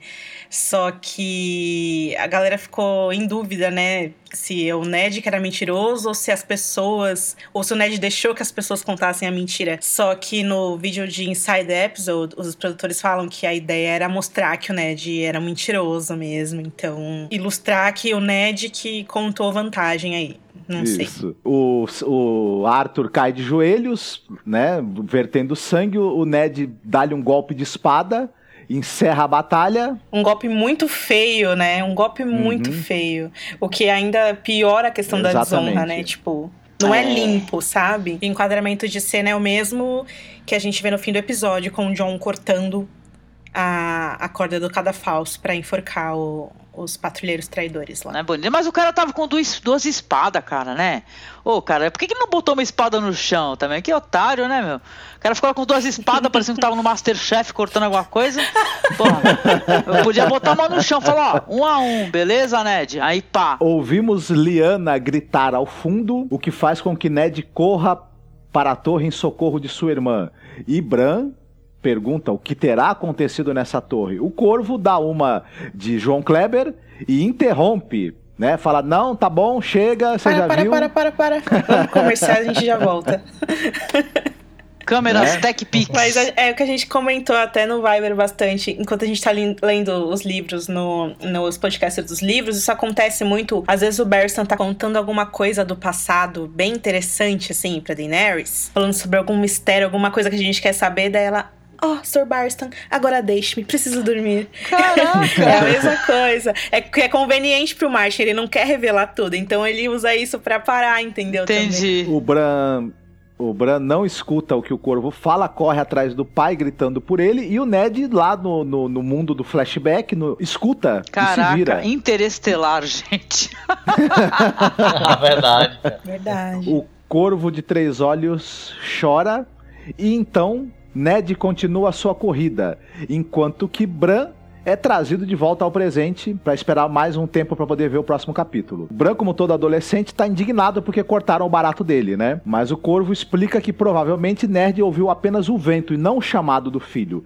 Ele fala: "Meu amigo, o passado já tá escrito e a tinta já está seca". Mas Bran teimosamente, birrentamente quer saber o que aconteceu na torre e não quer voltar ao presente, que é um lugar onde as pernas dele não funcionam, que ele tem limitações e fica vendo um, um- um velho, né, simbiótico com a árvore o dia inteiro. E ele fala: Eu não quero ficar aí nessa simbiose com a árvore igual você, não quero ser você, né, que tá aí há mil anos. O Corvo fala que ficou ali durante mil anos observando o mundo à distância. Eu achei. Eu acho que isso foi uma figura de linguagem, porque é impossível ele estar ali há mil anos, gente. É. Que homem paciente, hein? Não tem videogame, não tem televisão. Pô, mas a não tele- tem mais internet. televisão do que ele tem, cara, ele vê o que ele quiser, cara. Ele pode ficar vendo as histórias todinha rolar, depois repete tudo. Ah, mas, da- mas depois da décima reprise ele já cansou, né? Pô, mas tem muita história aí.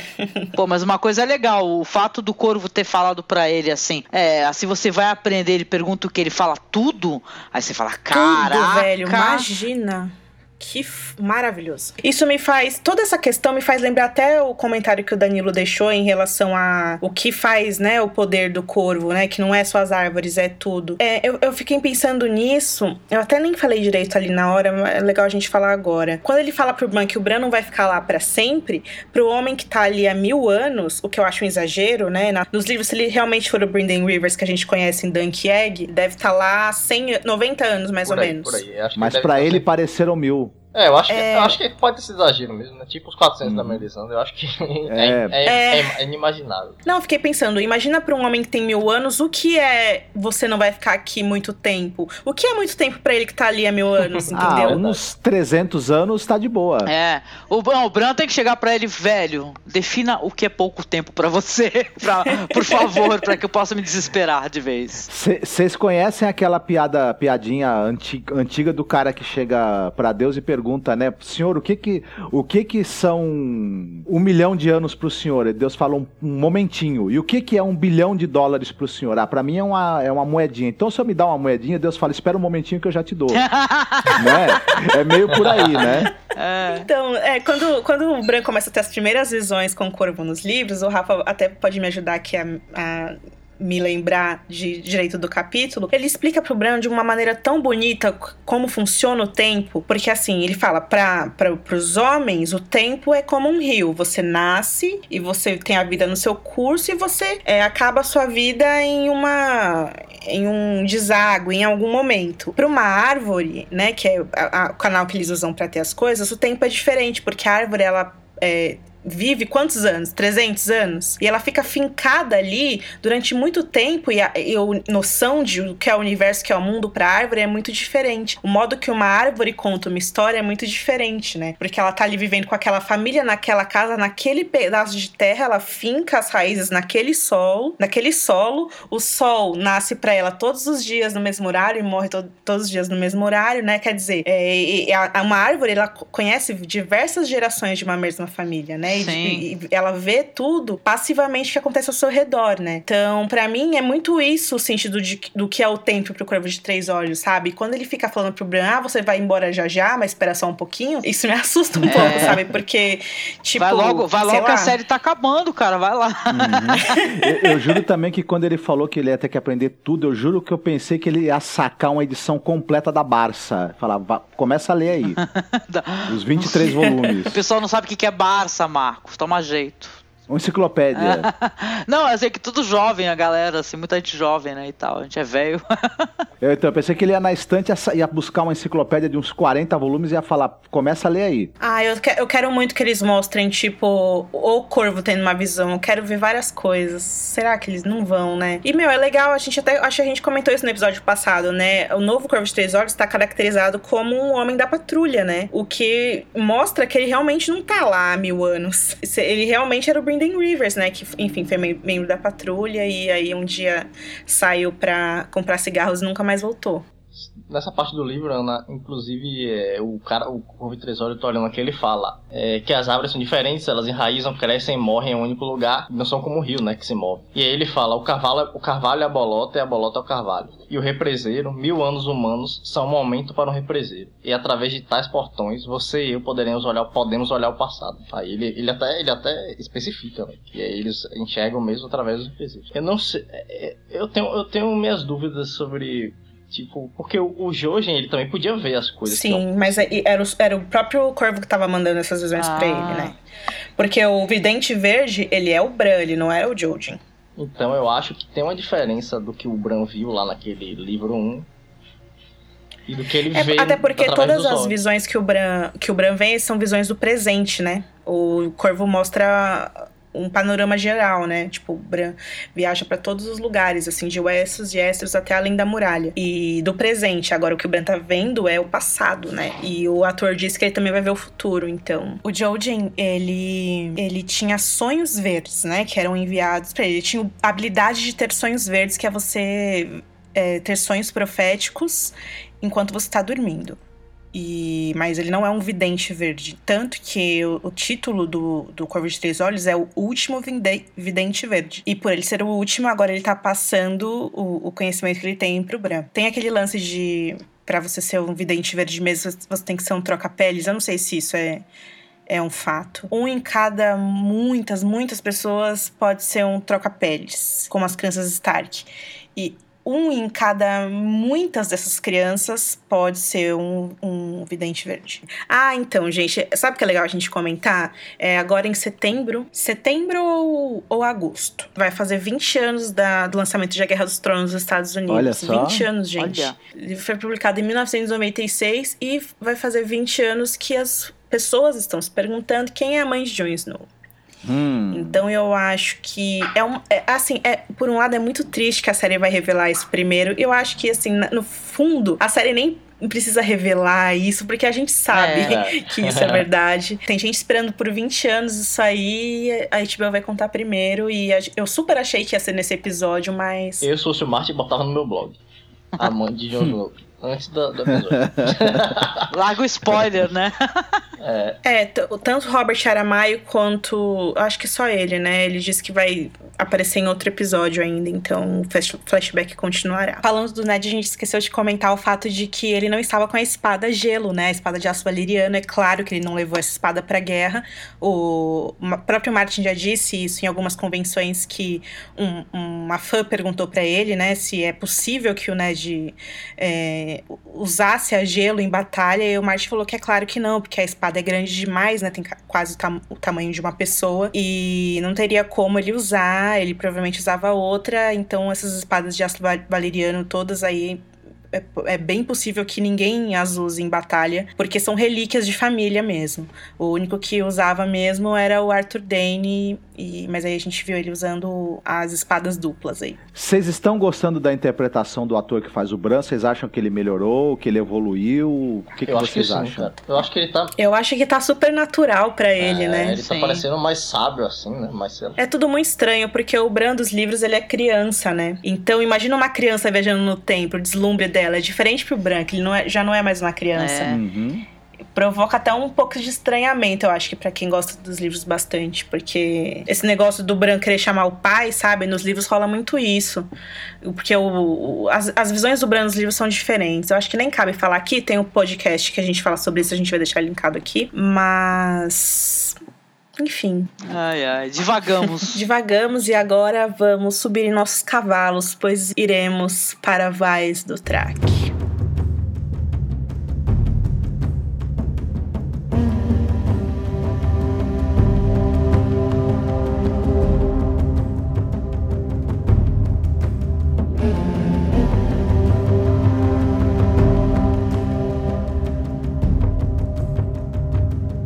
Daniela ou Está de volta a Vaz do Track com Calazar de Calmuro. É, a gente vê aquela multidão atravessando a estátua dos dois garanhões naquela pa paisagem super árida. É, a gente vê algumas tendas, pequenas casas de pau e aí Calmuro fala: "Bem-vinda ao lar, Calice", e apresenta ela ali as tendas das Dosh Kalin. É, lá dentro, as mulheres despem a Dani com força, exigem que ela vista as roupas ali da, da cultura local, aquelas roupas de couro e tal. A alta sacerdotisa das mulheres diz que se lembra da Daenerys sim, de como ela comeu o coração do cavalo, o coração do garanhão para se provar e tal, é quando ela se casou com Caldrogo. E ela pergunta: "Querida, por que que você não procurou a gente quando seu Cal morreu?" Daí a Daenerys: "Porque sou Daenerys, nascida na tormenta, destruidora de correntes, rainha de Meereen, mãe dos dragões.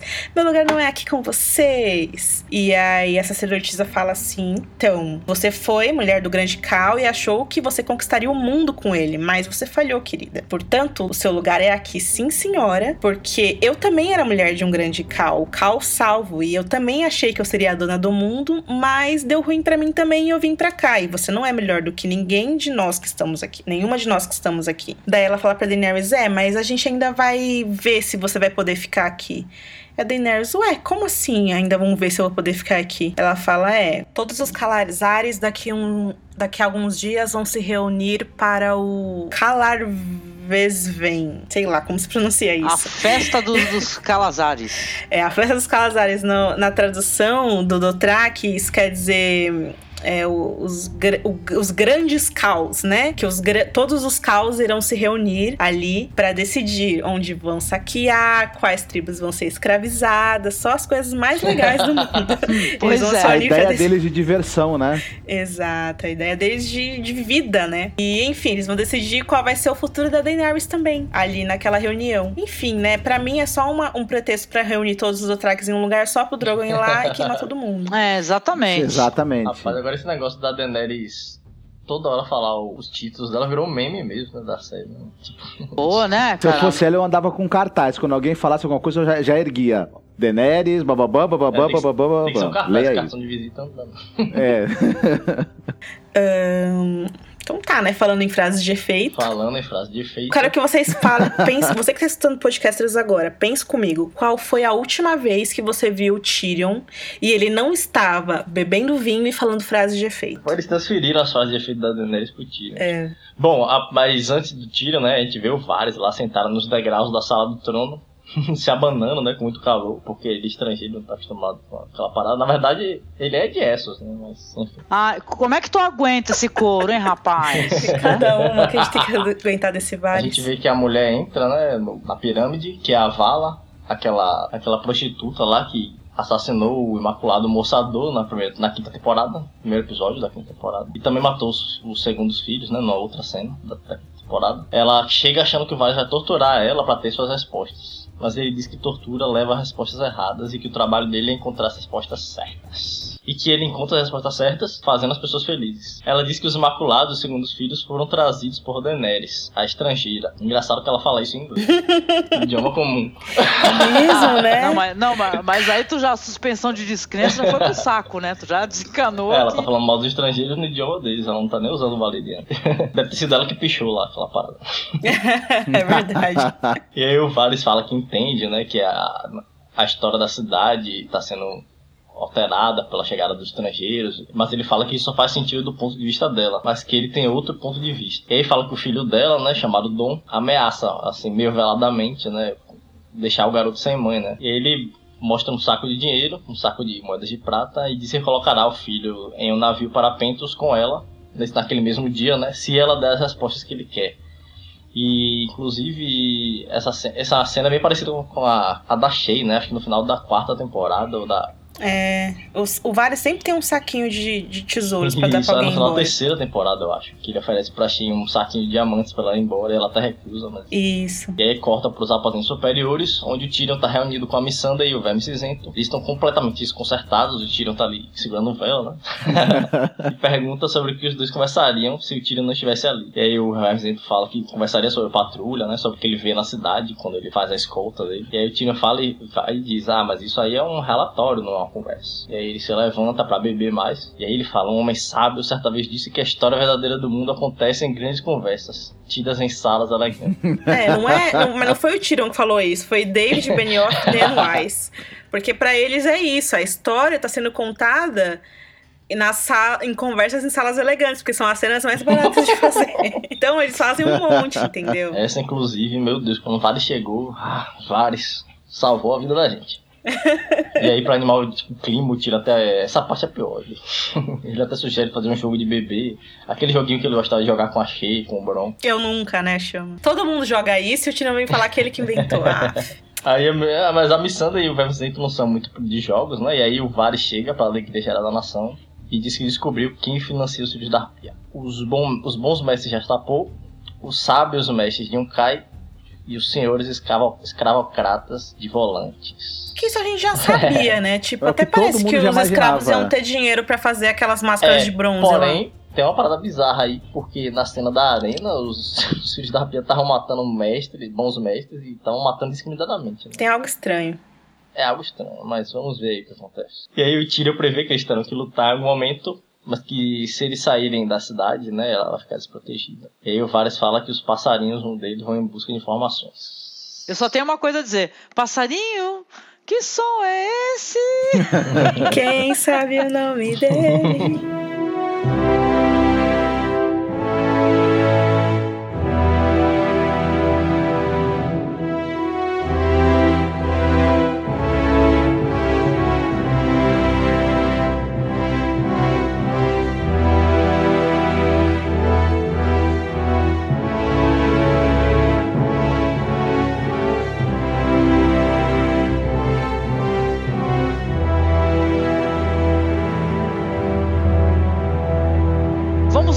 Castelo, muito louco. Coisas acontecem lá, muito interessante. Esse castelo tem muitas aventuras na sessão da tarde. Vamos lá, aí a gente, né, essa cena dos passarinhos aí e tal, é, do Varys vai ter relação com essas cenas é, posteriores. A gente vai ver o Qyburn, né, a criançada tudo pegando os negócios, bagunçando tudo, pegando ampulheta, astrolábio. Eu gostei muito, de, porque as cenas elas se sobrepõem. E É. o Vários fala, eu confio nos meus passarinhos. E aí mostra os passarinhos dele em Porto Real. Tipo, pra mim ficou muito claro que os passarinhos podem ainda estar trabalhando pra ele. E, tipo, o Kyburn tá É, fudido. eu acho que Ô, sim. cara, esses passarinhos, né? Tudo fã do Willy Wonka. Aí assim, o, o- aí o Qyburn tá lá e tá cuidando de uma criança toda arrebentada, né? Cuidando do moleque, aí, aí tá examinando um. Os outros estão lá fazendo uma ba- bagunça, mexendo nas coisas. E uma das meninas pergunta do Vares, né? Aí o Qyburn fala assim, ó, ele provavelmente não vai mais voltar, sabe? Aí ele se levanta, mostra pra criança que ele tem doce, né? Porque a menina dá a entender que o Vares é mó legal. Fala assim, pô, o Vares é mó legal. Aí ele fala assim: ah, ele dava doce. Aí, não, eu também tenho doce. Eu tenho umas ameixas açucaradas, é que é a melhor coisa de Dorne, né, cara? Aí ele pega, mostra, mostra Aí a caixinha. Aí você já vê né, que vários da prata, da diamante, e o Cabe com um negocinho de Dorne, velho. pelo amor Oh, de mas Deus. o, esse, esse Arthur aí, tipo, o pai do Arthur tava metendo a porrada nele e na mãe do Arthur. Aí o Kyburn foi lá, cuidou do Tá menino, vendo? O, o da- Qyburn é, é um. E sumiu com o pai é do um Arthur. Qyburn Frankenstein da hora, né, cara? Ele é legal. Aí assim, o, aí ele ah, tá oferecendo os doces, mexe na caixinha, a criançada vai lá tudo, né? Correndo pegar. Aí nisso vem descendo quem, cara? A gente vê os pés, né? Pá, pá, pá. Vem descendo montanha. Aí logo atrás o Cersei, a Cersei, o Cersei é foda, desculpa.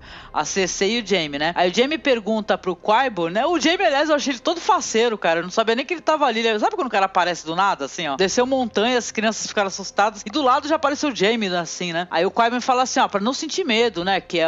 Aí o Jaime já começa a perguntar, é, mas ele entende realmente o que tá sendo falado? Aí o Qyburn faz aquela cara assim de alerta, né? E fala assim, é, ele compreende é, uma, uma- visivelmente, né? E tal, uma quantidade significativa, né? Sei que tem um momento aí que o Montanha, ele meio que se injuria e dá aquela volta assim, tem aquele efeito sonoro da hora, né? Que ele dá aquele vira assim, olha pra cara dele, ele já percebe que, pô, não, eu ia zoar com ele, falar alguma coisa, chamar ele de bobão, né? E tal, mas não. Jamie pensou duas vezes, né? Aí a Cersei fala que o Montanha ah, não ia conseguir vencer os membros da fé sozinho, né?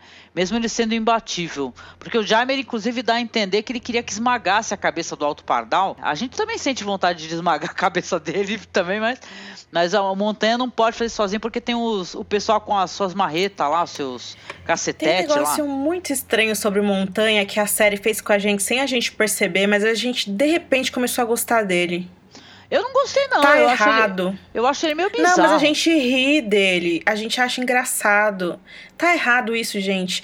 Porque o Montanha, ele é o pior perso Ele é pior que o Ramsay, É, entendeu? ele é As coisas horrível. que ele Eu- eu fez em Harrenhal. Que ele. Não, e ele não é o filho da mãe que pegava e saiu matando meio mundo? É, pra Com começar, ele galera esmagou bebê, o bebê da, da Elia na, na parede. Esmagou a cabeça, estuprou e matou, né? E é por isso que o Alberin, sabe? Ele é uma pessoa horrível. Ele queimou a cara do irmão no, no fogo quando eles eram crianças, sabe? Eu não sei. é, desculpa, gente. Eu tô É, mas, acusando todo tipo- mundo, mas eu acho que isso é comigo. Eu, Não, de mas repente, eu comecei a achar engraçado Eu não vou e tá errado. dele, não, cara. Imagina. Ele, a gente acha engraçado que ele é meio Jason, né? Ficou meio bocó. Mas que nada, é um bicho ruim do caramba, né, meu? Tinha que, É tipo assim, uma hora Cersei mandar ele e falar, ó, faz mil flexões aí. Ele ficar falando a noite inteira. Só É largar a mão porque, de de otário. repente, eu me senti pensando assim, é isso mesmo, Montanha, faz isso pra Cersei, porque Arthur Pardal é muito filha da puta. E eu pensei, não, mas pera. É, tu se sente Não é meio bem manipulado. assim. É que nem tipo o cão, né? O irmão dele, que, que a gente. A série manipulou essa situação que quando terminou e a área deixou o irmão dele sozinho, né? O cão, a gente ficou até puto, né? Porra, meu. Como assim, né, meu? A série deu a entender. teve altos memes, vamos comprar frango e o cacete. É, que a gente teve dó a gente do cão. gostava do cão muito, né, cara? Mas o cão também era um cara que, a- mesmo ele tendo algum sentimento e tal, é, sendo gentil em algumas questões, ele ainda abusava, né? Não dá pra gostar, cara. Aí, então, aí eles têm esse diálogo lá no... no no laboratório do Frankenstein do Qyborn, né? Aí aparece logo em seguida a sala da mão do rei, cara. E na sala da mão do rei está quem? Tio Kevin, Pai Série, Vovó Lena e Mace Tyrell. O Série tá lá reclamando, né? Falando adoidado, falando, pô, esse esse esse Quaibune aí, ele é mó perigoso, porque ele faz coisas aí é, que não são autorizadas aí na cidadela. Ele ah, já deveria ter sido destituído. Tá lá falando uma pá de, de né, quebrando pau e é bem, tipo, trapalhões, tá ligado? Aí vai entrando É, o... a- Ele queria que o Conselho Regional dos, dos Mestres já tivesse caçado a carteirinha do Qyburn, né? Exatamente, cara. Aí, O aí CRM. e veio uma parada muito galhofa, cara, porque assim ele tá falando, tipo, né? Pessoal, o, entre a Cersei, Jaime e o Montanha. Aí quando ele vê, ele solta um pum, né, cara? Um peidinho assim. um tipo, eu acho que é daqueles pum que, tipo, se cagou, cara, de medo, porque. a- a- ele olha assim, só consegui escutar esse pum direito que eu escutei na segunda vez que eu assisti com fone de ouvido, que tinha passado despercebido. Entendeu? Eu não tinha reparado isso aí, né? E tal, senão eu ia ter achado engraçado. Tá até. muito sitcom esse núcleo, sabe? Tipo, Tá, tá, virou uma as, galhofa as piadas foda. físicas, né? Tipo, o pai se peida, aí o montanha, tipo, assusta. E aí, sabe? Tipo, tá meio estranho, né? E aí a, a Cersei chega com o Jamie, ah, a gente não vai sair daqui. Aí o, o Kevin fala, ah, então a gente sai, feio burro. É, aí só faltou a risadinha do fundo, né? É. Como é que eu posso explicar? Eu tenho muitos tenho sentimentos ambíguos em relação a isso daí, porque eu também, ao mesmo tempo, não, também não simpatizei com essa, com essa falta de respeito, mas é por causa do Jamie Lannister, entendeu? Que eu não gostei. Fala assim. É, ele fala, eu tenho É, direito à cadeira também, Jaime. né? E tal. Aí, ah. Então, aí quando ele, ele já pega e depois já coloca a cadeira, a Cersei vai sentar, ele vai sentar, explica essa questão de Dorne, né? Falar, as mulheres lá, elas estão tocando terror, cara. E tal. A, a- E elas a- mataram Marcela, Pô, né? ma- exatamente, você fala, pô, mataram a Marcela, é seu sangue. E aí, tio? Como é que é? Como é que vai ficar a situação, né? Esse tio Kevin aí, cara, ele na. Diz que no livro ele é um personagem um pouco mais simpático. Esse daí ele já deu logo a entender, porque assim que ela veio da caminhada da vergonha, ele tá, nem se importou com ela, ele olhou pra ela com, ver, com, sabe, com nojo, né, e tal. Diz que no livro é um pouco mais simpático ou não? É Ele é bem minha. mais simpático nos livros. Na série eu não vejo a hora dele morrer. tá muito. É o filho dele tá tocando terror e ele não, não para pra pensar, tipo, unir a família e não, né, destituir. Não sei. É, é complicado defender os Lannister porque eles cavaram a própria cova. É, verdade. Mas tio Kevin não tá tão certo assim. O que eu achei estranho, enfim, vovó Lena tá de volta e tal, e o Mace Tyrell voltou de bravos. Rapidão, né? E ele não citou, ninguém citou o Meryn Trent, o que aconteceu com o Meryn Trent, ninguém liga pro Puta, Trent. meu, é muito bizonho, né, cara? É tipo, Quem né? é o cara que entrou na, na Guarda Real no lugar do Meryn Trent? Ninguém sabe. É, eu acho que eles iam. daí- eu acho que isso daí tava na pauta. Assim que a Cersei entrou, eles mudaram de assunto. Queria ver que tava na pauta do dia. Entendeu? A Cersei atrapalhou e pá, saíram andando. Vai ver que, sabe, Inclusive tem a questão do banco também, desculpa interromper, a questão do banco de Bravos, né? Que ele foi pra Bravos pra resolver o lado, a, a questão da dívida da coroa e, e aparentemente abandonaram É, eu acho que. Não, eu acho que pelo humor do tio Kevin não arrumaram dinheiro, não, viu, cara? Eu acho que, né, tá foda o negócio. Não emprestaram, As não. pedaladas fiscais dos, dos Lannisters estão pesando aí, viu? É, cara. É. Aí então, aí vem uma. Vamos colando aí na cena, na mesma região, pá. Aí na próxima cena vai ter o Rei Tommen. Aí ele encontra o Alto Pardal. A gente vê uma cena assim interessante que até tá ele de costa, com uma expressão fechada e negativa, né? Aí ele, quando ele se vira, ele já tá só paz e amor, né?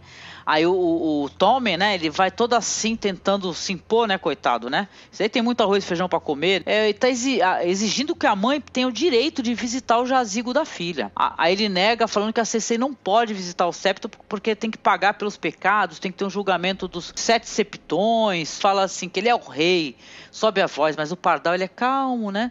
Ele fala que a fé e a coroa são dois pilares do mundo e que foi a própria Cersei quem pediu isso. E o Tommen, em vez dele pegar, né, numa hora dessa você fica, porra, né? Ele convence o Tommen a conversar com mais calma, começa a falar que a Cersei é, tem muitas mentiras pra contar, mas quando ela fala com o Tommen que o coração dela é puro e verdadeiro e que o amor dela pelo Tommen ofusca todos os defeitos, blá blá blá, aquele papo, né?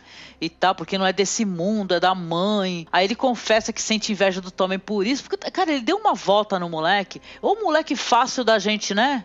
É, uma, é um negócio, assim, no fundo, todo, tudo isso que ele fala é bonito, assim, no fundo, sabe? Do amor da mãe, da pureza que é você amar um filho. Tipo, a, a, a- as palavras, elas não é à toa que, que afetam o Tommen, porque é bonito mesmo que ele fala. Mas ele tá falando não ao mesmo tempo, né? Ele tá falando da mãe, da beleza, da pureza, do que os deuses querem, blá blá blá. Ah, a tua mãe, o amor da sua mãe fez que ela fizesse a caminhada que era em direção a ti.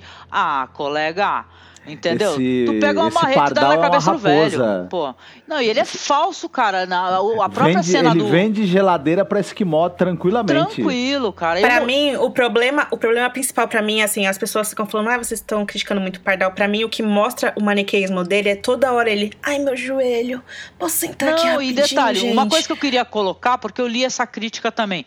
Cara, religião não é problema, entendeu? O problema é, é- é esse, essa manipulação que é problemática. entendeu? É, o que existe de pior dentro da religião, quando ela quer manipular, quando ela quer convencer, fazer pessoas sofrerem. Eu acho que existe uma grande diferença entre você ser São Francisco e você ser o Alto Pardal, tipo, a questão da violência em si mesmo, sabe? Tipo, não, não é duas coisas que você pode comparar, a gente não tá criticando, tipo, santos que existiram, não, né? Homens santos. Si. Não, com a gente tá certeza. tá falando que esse homem, ele é extremamente violento e maniqueísta, gente. Toda hora, ai, meu joelhinho, posso sentar, sabe? Tipo, pra dar uma há três frágil. temporadas que ele tá Sim. fazendo isso e é claro que ele, Ele, que ele tá, tem... ele tá, tipo assim, visivelmente manipulando uma situação. Se você, como espectador, você não consegue entender quando o personagem tá manipulando uma situação, isso é inclusive perigoso, né? Você tome cuidado, você pode estar sendo manipulado também. Então a religião, ela não é problema nenhum, qualquer, quaisquer religiões. Porém, se ela te manipula para que haja sofrimento, para que tire sua liberdade, é o que pior há de qualquer religião. Né? É isso. Então ele é um exemplo de coisas que eu não gosto na, em, em, qualquer religião. Então é claro que a gente vai criticar ele, porque ele, obviamente, ele era uma pessoa que estava aguardando o momento que ele pudesse ter poder. Quando foi dado a ele, ele fez, que, ele fez com que a pessoa que deu esse poder a ele a, a fizesse sofrer, que foi o caso da Cersei. E a gente não concordou com isso, mas é porque não é porque a gente defende a Cersei, e sim porque a gente não gosta de ver mulheres, principalmente mulheres sofrendo, entendeu? Então, quando a gente faz essas argumentações, não quer dizer que a gente não vê o sofrimento de outros personagens, e sim porque a gente não, não, não nos agrada ver, em particular, sofrimento de mulheres, de homens, de crianças, seja lá quem for. Mas já que a série expôs a situação, a gente falou, falou da mudança da Cersei. Agora, o filho, o filho do, a, o rei, ele está sendo manipulado, entendeu? Isso é visivelmente, isso inclusive traz essa espécie de crítica negativa, que as pessoas ficam falando, ah, eu odeio esse moleque. Ah, esse moleque ele é péssimo e tal, ele é um péssimo rei. Ele é inocente, não sei que dizer se ele é saudades péssimo. do Joffrey, né? É, isso é, isso é ignorância, né? Porque, assim, ele obviamente é uma pessoa que ele, ele, ele pode ser manipulado por outras pessoas. E acontece, ele é jovem, é imaturo. A série ainda envelheceu mais ele, a gente até conversou sobre essa questão da série envelhecer fisicamente, mas não envelhecer o papel do personagem. Então é, é complicado essa questão. É, inclusive, uma coisa interessante eu acho que, que... eu vou chamar o Abner Melanias qualquer dia no nosso podcast, que ele tem um podcast sobre teologia, ele é... Ah, legal. Ele poderia Sim, é verdade. falar né? algumas coisas legais também Uhum. sobre Pô, tem uma parada interessante rapidinho que eu queria adicionar sobre a questão da religião, né? É, a Marjorie, ela tá presa porque ela sabe que o irmão dela tava tendo, tava tendo relações com outro homem e o Loras também tá preso por ter tido relações com outro homem. A Cersei, ela foi presa porque supostamente tava tendo relações com o irmão e supostamente matou o rei, né? Acusada de ter matado, conspirado para matar o próprio marido. E enquanto isso, o Qyburn tá abertamente, tipo, ele, ele praticou necromancia porque todo mundo sabe que é o Grell Clegane, que é o Grell Clegane, né? Nos livros, é, o zumbi, Montanha Zumbi, ele tem outro nome, Robert Strong. Ninguém sabe que é o Gregor, suspeita, mas ninguém Olha. sabe. Enquanto na série é tipo uma parada aberta e de boa, né? O Paulo Pardal não fala nada. Não, mas Tipo, ele... que errado, errado mesmo é... São as mulheres e os gays. É isso que você É. quer falar, não é? Que é verdade. Isso, Exatamente, exatamente. O Jamie não. O Jamie. O Jamie é, é. A Cersei é acusada de incesto e o Jamie não tá preso. Por que, que o Jamie não tá preso? É, o Jamie confessou na frente dele que matou o primo, que fez não sei o que, que o Jamie tá- É. É isso que Vai eu tô lá. Vai lá Qyburn- prender o Jamie, né? Como é- Vai lá prender o Jamie. Vai prender, vai prender os homens que cometeram atrocidades, né? E outra, Então. né? Ele faz isso que ele quer dar o exemplo, né? Por isso que ele pega as figuras de poder. Pega nada, pega as mulheres e os gays. Os sete convenientemente atuam através da violência, mas não atuam através do perdão, através da educação, da medida a favor dos pobres, é, da escola, do amor ao próximo, da, não sei, da catequese. Existe uma, uma religião onde ela prega que você não pode é, amar quem você quiser, que você não pode é, ser feliz com quem você quiser, que, que, que, na verdade fica regulando o que você faz em seu tempo livre, entendeu? Em vez de se preocupar se você faz o bem, ah, eu, então eu acho uma droga. Ponto. É isso, né? O, o Alto Pardal ele fala. Ah, é, o Tommen fala: ah, esse negócio de você ter que ser sábio, porque é, você tem que ser bom. Meu avô falou isso pra mim, né? O Tommen ele faz o link todo errado, né, meu? Tá, eu teria odiado esse Alto Pardal. Daí o Alto Pardal fala: é, os deuses estavam atuando no seu avô, mesmo que ele não soubesse. Do jeito que eles estão atuando, nossa mãe, ela nem percebe. Tem tanta coisa boa em todos nós, a gente tem que pegar e ajudar uns aos outros a mostrar o que a gente tem de bom. E é por isso que eu fiz sua mãe desfilar pelada, enquanto as pessoas jogavam merda na É. cara dela, e xixi e comida, entendeu? E ch- chamavam ela de puta, que é pra despertar o bom nela, entendeu? Então vamos ser bons e sábios como eu. E aí o Tommen sorria, aquele sorriso, Puta, aquele né? ensaio de sorriso. É. Então, gente, entendeu? Assim, por mais que. O, o- é, a gente já disse isso, né? O Jonathan Price é um ator, gente, que é de uma grandeza Sim. que a gente não consegue descrever aqui. E o que eu mais gosto nele é que, no fundo, embora ele esteja fazendo as coisas, tá muito nas entrelinhas, né? Tá muito nas entrelinhas porque você olha pra ele e você não consegue decifrar muito bem. Ele tem um olhar Ele muito dá uma bom, ambiguidade uma pro voz. personagem muito, muito muito interessante, boa, muito né? interessante. Existe uma transformação, foi que nem eu falei, quando ele tava de costas, ouvindo que tava alguém chegando, ele tava com ar sisudo e mal. Aí na hora que ele se virou, ele já fez aquela máscara. Então o que ele faz, uma máscara de bondade, um olhar, né? Então ele é muito inteligente, e a atuação dele é sensacional. Então, Maravilhoso. Mas talvez o Tommen também Muito bom. esteja, né? Não, não sabemos. Talvez ele seja mais esperto do que a gente imagina. Vamos torcer Uhum. por isso. É... Bravos? Muito bem.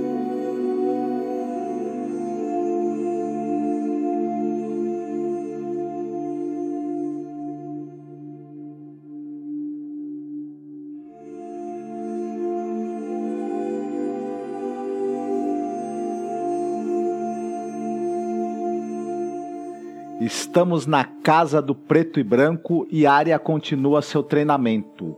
É, ela está treinando lá com os bastões, né? Treinando seus reflexos com a garota abandonada. Ela pergunta quem a Arya é, ela responde que não é ninguém e toma-lhe paulada. Ela se levanta, tem que responder uma série de perguntas de onde veio tome-lhe paulada, quem era antes de chegar ali, tome-lhe paulada, e quem era a sua família, onde estão, tome-lhe paulada quem era o cão, qual foi sua história, enfim, para cada pergunta mais paulada. E ela apanha por dizer a verdade ou por não dizer a verdade da maneira que deveria ser dita. É muito estranho. É tipo, ah, quantos irmãos você tem? Quatro. Toma ali palmada. Quer dizer, são três. Rob, Bran e Rickon e meu irmão bastardo. Você percebe que a menina sabe, quer que ela seja, assim, perfeita nas respostas, né? É um treinamento muito severo. Acho que ela é Uhum. uma sádica, essa menina também.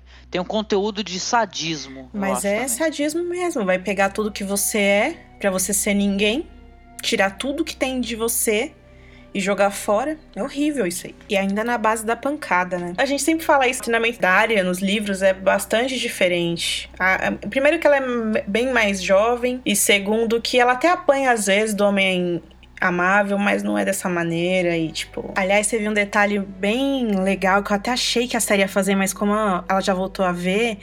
é, eles não vão fazer isso, que quando, no período que ela tá cega, ela usa a habilidade que ela tem como troca-peles pra entrar dentro do- de um gato pra ver as coisas e tal. Enfim, a gente sabe que nos livros ela tem os sonhos de loba, né? E também sonha com a Animéria, son- sonha que é a Animéria, mas na, na série não tem isso. Paciência. Muito bem. Aí a área ela vai apanhando. E a- na cena é interessante que à medida que vai, a cena vai progredindo e ela vai sendo jogada no chão, apanhando, ela vai apresentando machucados, ferimentos no rosto, nas mãos e tudo. Isso foi uma coisa bem, bem feita, bem interessante. Ela também.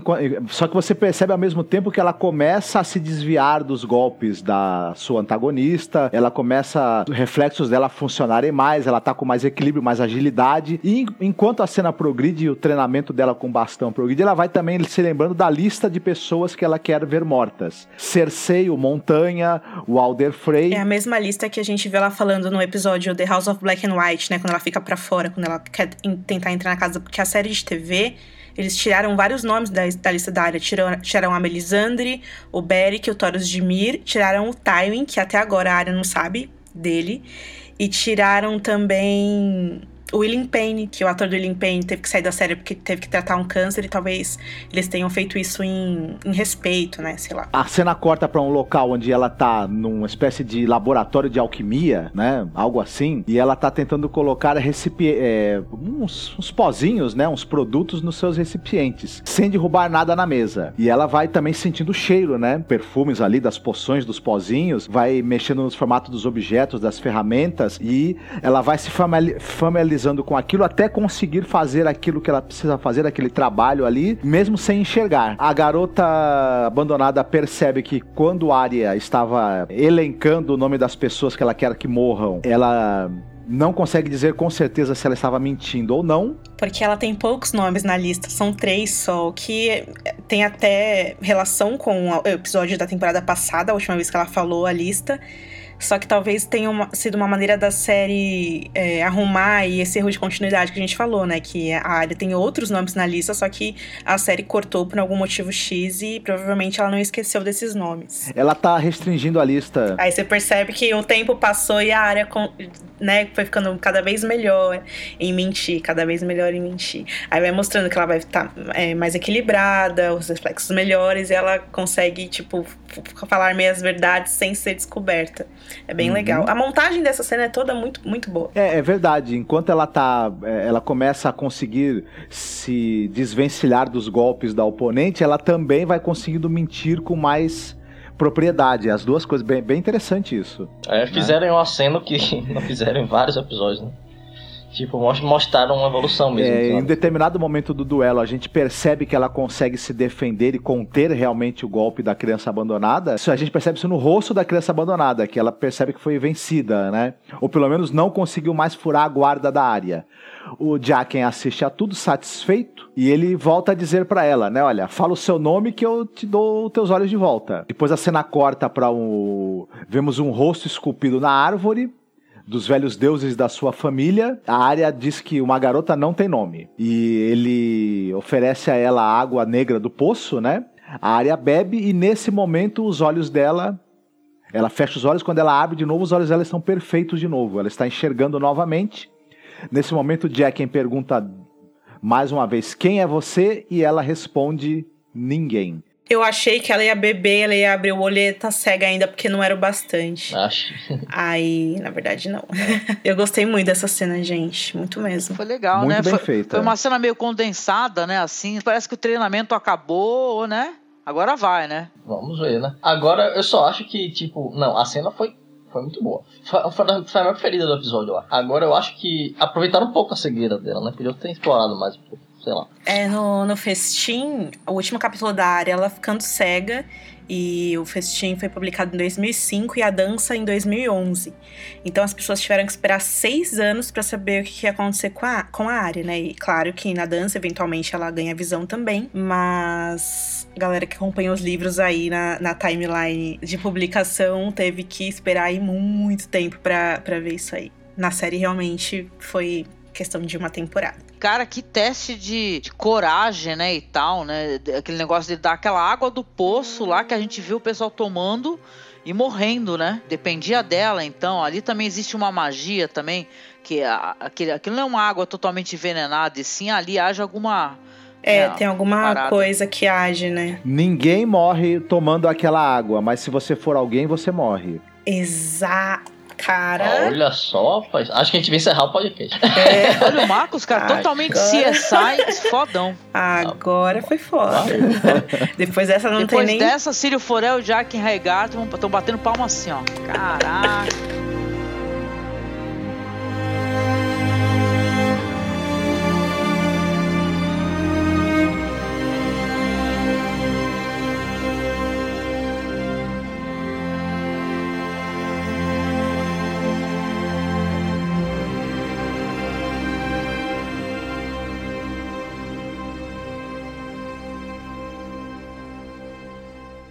Em seguida, temos Interfell, pessoal. É, a gente vê o estandarte dos Amber chegando em Interfell. São correntes é, de prata. Aliás, as correntes da Casa Amber, elas são correntes com as algemas quebradas, né? Significando liberdade. Mas da série são só as correntes mesmo, no fundo carmesim. É, eu não sei se foi uma mudança deliberada que eles fizeram, só sei que na série é diferente. Talvez tenha sido uma dica aí que os caras não são eles mesmos aí na apresentação. Não sei. Uhum. Enfim, as, as correntes de prata sobre um, um, fundo vermelho e tal. E dentro, no solar do Lorde de Winterfell, está Ramsay Bolton e o Lord Karstark, recebendo o Small John Amber, ou Pequeno John Amber, depende como você prefere falar. Eu ia dizer que eu achei o Small John Ele é a cara do Liam Neeson naquele filme lá, Fúria de Titãs.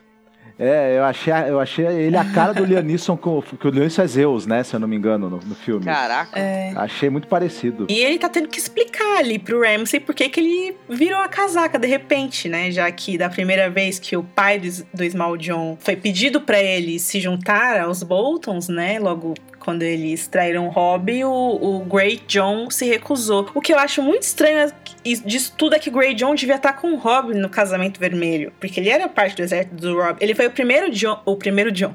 Ele foi o primeiro cara, não sei se vocês lembram, que se levantou no fim da primeira temporada e gritou Rei do Norte e tal.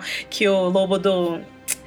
Do Hobbit tinha comido os dedos dele. Vocês Uhum. lembram disso? Aham. Uhum, sim. Então, é o pai desse cara. Então, ele, é, teoricamente, ele estar no casamento vermelho com o Rob, mas aí tá falando que ele nem tava e que ele morreu depois. Achei isso muito estranho. Inclusive, o nome do- desse episódio é Oathbreaker, e na, no, no episódio da primeira te- temporada, em que o, o lobo gigante do, do Rob Stark morde os dedos dele, arranca os dedos dele fora. O Rob chama ele de Oathbreaker, né? Quebrador de juramentos, porque ele ameaça ir embora. E ele fica indignado com isso. Quer dizer, é, pelo menos ali na primeira temporada, o que a série quis dizer é que esses homens do norte, eles já, é, jamais fariam algo que desonrasse a família Stark, que desonrasse quem eles escolheram seguir. E aí ele fala que, primeiro, o próprio Karstark também tá de trairagem ali, porque ele era pra ser é, juramentado da casa Stark e tal, e tem sangue Stark, né? Depois ele fala que o pai dele era um mala, do mesmo jeito que o pai do Ramsay também era um mala, e por isso que o Ramsay matou o pai, então eu tô nem aí pro meu pai também. E por último, gente, o Jon Snow deu as terras ali próximas da última lareira, que é a minha casa, para aquelas bandas daqueles selvagens, bagunceiros, e eu preciso de ajuda para combater aqueles caras, né? Principalmente porque eu acho que o Jon Snow pode liderar eles contra você, Ramsay. E a gente pode se unir, né, para ele não ter que entregar o Interfell para aquele bastardo filho da mãe, para aquele bando de selvagens e tal. E ele fala assim com muita ah, é, energia, assim, ele fala um monte de palavrão, aquele sotaque do norte, né? é, que é bem pesado e tal. Enfim, É. o Ramsay fala: Ah, então tá, então se ajoelha aí. Ele, eu não vou me ajoelhar porcaria nenhuma. É, ajoelhar não é garantia de nada. O seu próprio pai honrou a tradição, se ajoelhou pro Rob, chamou ele de Rei do Norte, traiu ele mesmo assim. Foda-se ter que me ajoelhar, não vou fazer isso. Eu tenho um presente pra você, bem melhor do que se ajoelhar.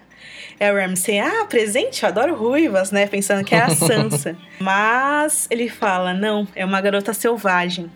E um garoto jovem bom, como o Karstark gosta. E quando ele fala isso, Karstark fica todo puto assim, né? Cara, Gente, que horror. nessa hora sério. eu imaginei, eu imaginei de, de escrevendo essa cena e. Ah, vamos fazer uma piadinha aqui agora. Tipo, não importa quem o Kastak era antes disso, ele agora é um pedófilo. A família Karstark nos, nos livros tem uma, uma estrutura bem diferente. Tem a menina, a Alice, né, que não tem na série, enfim. A gente odeia os caras tanto no livro quanto na série, então tá ótimo. e aí, esses dois, esses dois prisioneiros são revelados. A Osha e o Rickon Stark. E pra provar que é o Rickon realmente, eles apresentam a cabeça do lobo, o cão felpudo, ou Shag Dog, como você preferir falar. E a Osha olha pro Rickon o tempo todo, eu não consegui, assim, o tempo todo eu fiquei falando, é bait, é bait, N- não é, não é verdade, não, esse não é o, o cão, o lobo, É, eles vão trair o Ramsay, alguma coisa tá errada aqui, eu tentei ver nos olhos da Osha como ela olha, e eu não consegui traduzir nada, enfim, todas as coisas apontam para que realmente o Amber entregou os dois de bandeja pro Ramsay usar e abusar. O e que é bem machucar. estranho, né? Porque, tipo, é, você tem, tipo, você tá. Você tá com a posse de um Lorde que tem pretensão, né? Ele é o herdeiro de Interfell, o Rickon. Então, não seria melhor pro Zamber apoiar Rickon, porque daria mais poder pra eles, porque eles são os guardiões do Guri. Então, eles, eles seriam os, os, os protetores, né, do norte. Do que apoiar um malucão que nem o Ramsay, mano. Mas vem cá, mas aí, a- aí não tem uma pegadinha do malandro, não? De de repente ele tentar é, dar a entender pro Bolton lá que, que vai ajudar e tal, e, e não vai ajudar porra nenhuma, depois ajuda a matar. Ia ser da hora se acontecesse isso, uma reviravolta, né? É, eu- eu tô muito confusa porque se a série prezar pela continuidade, o que nem sempre ela faz, esse realmente foi um bait. Isso aí é realmente uma armadilha que os Umbra estão tramando pro Ramsay justamente pelo personagem do Great John Amber, o pai do Small John, que a gente conheceu na primeira temporada. Tem todo o lance do episódio chamar Oathbreaker e ele ter sido chamado de Oathbreaker pelo, pelo Rob e ter aquilo ter sido um absurdo para ele, então é algo que ele não faria, a Casa Amber não faria. É, e por ter sido esse personagem tão icônico, tão, tão impressionante, forte e tal, que representa o norte. E o fato de que ele fala que o, que o, que o pai dele morreu de causas naturais, sei lá, isso é um, é um absurdo, gente. O Grey Jean era pra estar num casamento vermelho com o Rob, né? Inclusive, o fato de que muitas pessoas morreram no casamento é, vermelho com o Rob é um dos maiores trunfos aí do norte contra Bruce Bolton e contra o, o bastardo dele aí. Gera milhares de conspirações nos livros. Isso é uma coisa. E justamente com o que o Rafa falou, não tá fazendo muito sentido, mas nem sempre a série faz sentido. Agora, tem a questão do. O Archie Parkinson, que é o menino que faz o Recon, ele. Eu primeiro fiquei pensando, velho, mas por que que mataram o lobo? Sério, se foi só por causa do CGI, HBO, a gente faz uma vaquinha, sabe? Não faz isso. Mas aí, pela entrevista que o ator deu, ele realmente, porque ele conta na entrevista, não sei se é mentira, porque, enfim, a HBO soube treinar muito bem seus atores para contar é. mentiras durante um ano aí, né? Kit Harington e tal. E, todo mundo, né, que teve que mentir junto com Kit Harington. Mas o ator disse se a gente acreditar nele, que ele não. Todo ano a HBO mandava, antes das gravações, ele ficar com o lobo. Eles mandavam o lobo, que é contrastava com ele, para casa dele, para ele criar um vínculo com o, o, o animal para nas gravações ser mais fácil e tal, né? E que mesmo que na série eles usem CGI, eles precisam do animal ali presente para referência de câmera e tal. E que esse ano ele não, não chamaram o lobo, né? Ele não gravou com nenhum animal e que então ele já sabia que o cão felpudo tinha morrido e tal, que é uma pena, assim. Pô, mataram o lobo, velho. Tipo, véi, se matasse, se matasse meu lobo, eu ia ficar puto. Mesmo que você me desse um Interfell, eu ia te matar depois. Pô. Com certeza. Tem muita gente que acha que aquele não é o, o, o lobo e tal. Vamos é, ver, né? Mas assim, é muito complicado a gente, a gente ter essa esperança. Cabeça, né? Uma parada assim ou não? Cabeça mas eu acho que a cabeça menor. tá bem grande, é, sim, na verdade. Tá tipo, é muito complicado a gente ficar esperando que que, haja, que role twists, sabe? Do David e do Dan, sabe? Tipo, ah, vão, vai ser um twist, vai, tudo vai virar. Tipo, toda vez que a gente acreditou nisso, pelo menos até agora, não, não aconteceu. Pois a não é. ser a morte do John, né? Mas isso era já esperado e tal. O George R. R. Martin não matou o John, né? Enfim alguma reviravolta de roteiro que seja incrível, sabe? Tipo, as pessoas que pensavam que o que o Mindinho que tinha mandado o colar da Marcela, né, no ano passado para provocar a guerra, porque tinham vários colares, mas era só um furo de roteiro mesmo. Ou as pessoas que achavam que a Talisa era uma espiã dos Lannister por causa daquelas cartas, mas não era também. Teoricamente, todo o norte tinha um rei, todo mundo Sim. se ajoelhou pro Robb, elegeu ele o rei do norte. Portanto, teoricamente, todos os senhores estavam na guerra.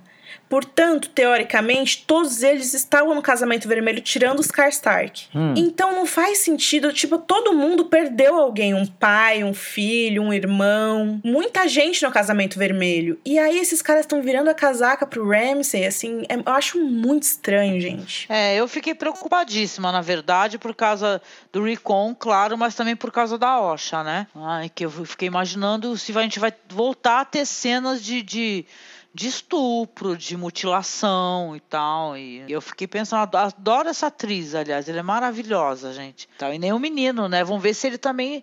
Ele parecia que tinha um ar de certa. É, como é que eu posso dizer? De raiva, assim, né?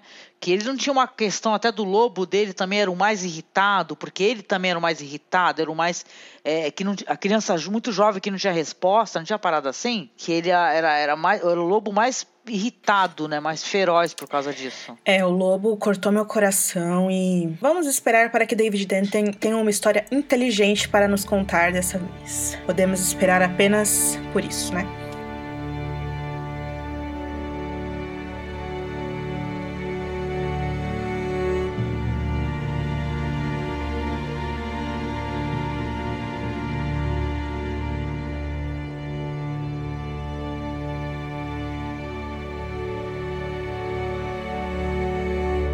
Lá então, gente. A gente vai voltar para o desfecho, né?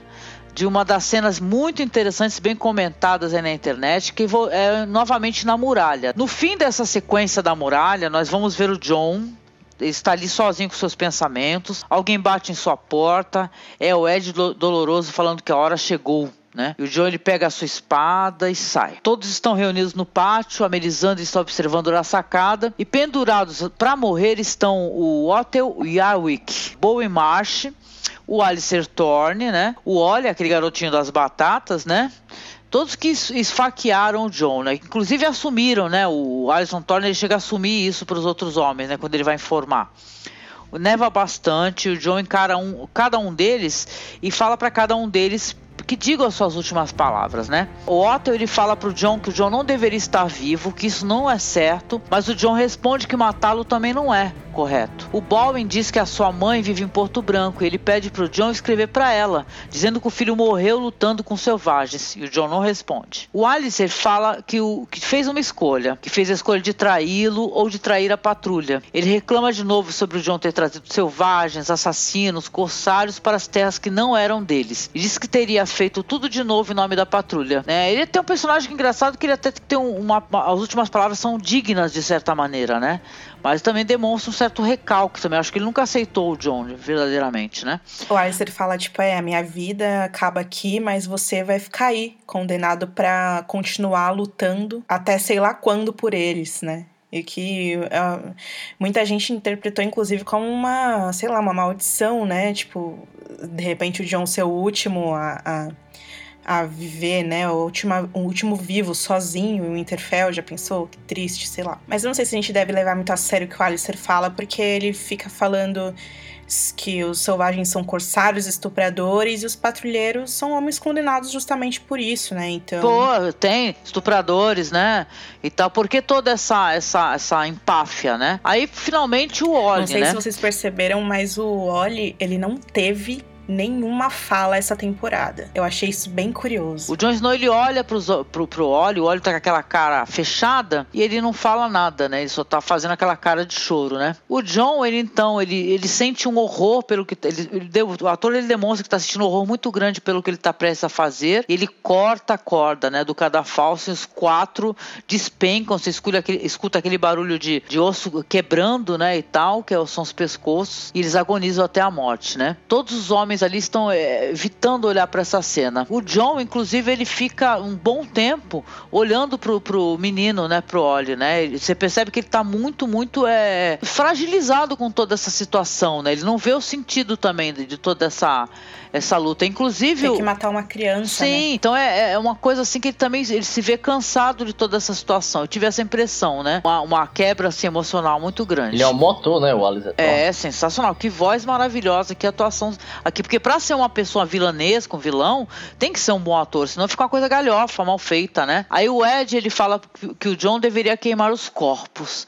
Aí o John responde assim: é, Isso agora é, é, é sua responsabilidade, queime você os corpos. Aí ele tira o manto. Aí ele pergunta, o Ed pergunta, para que esse manto? Ele, fala, manto? ele fala, vista, vista, queime, faça o que você quiser.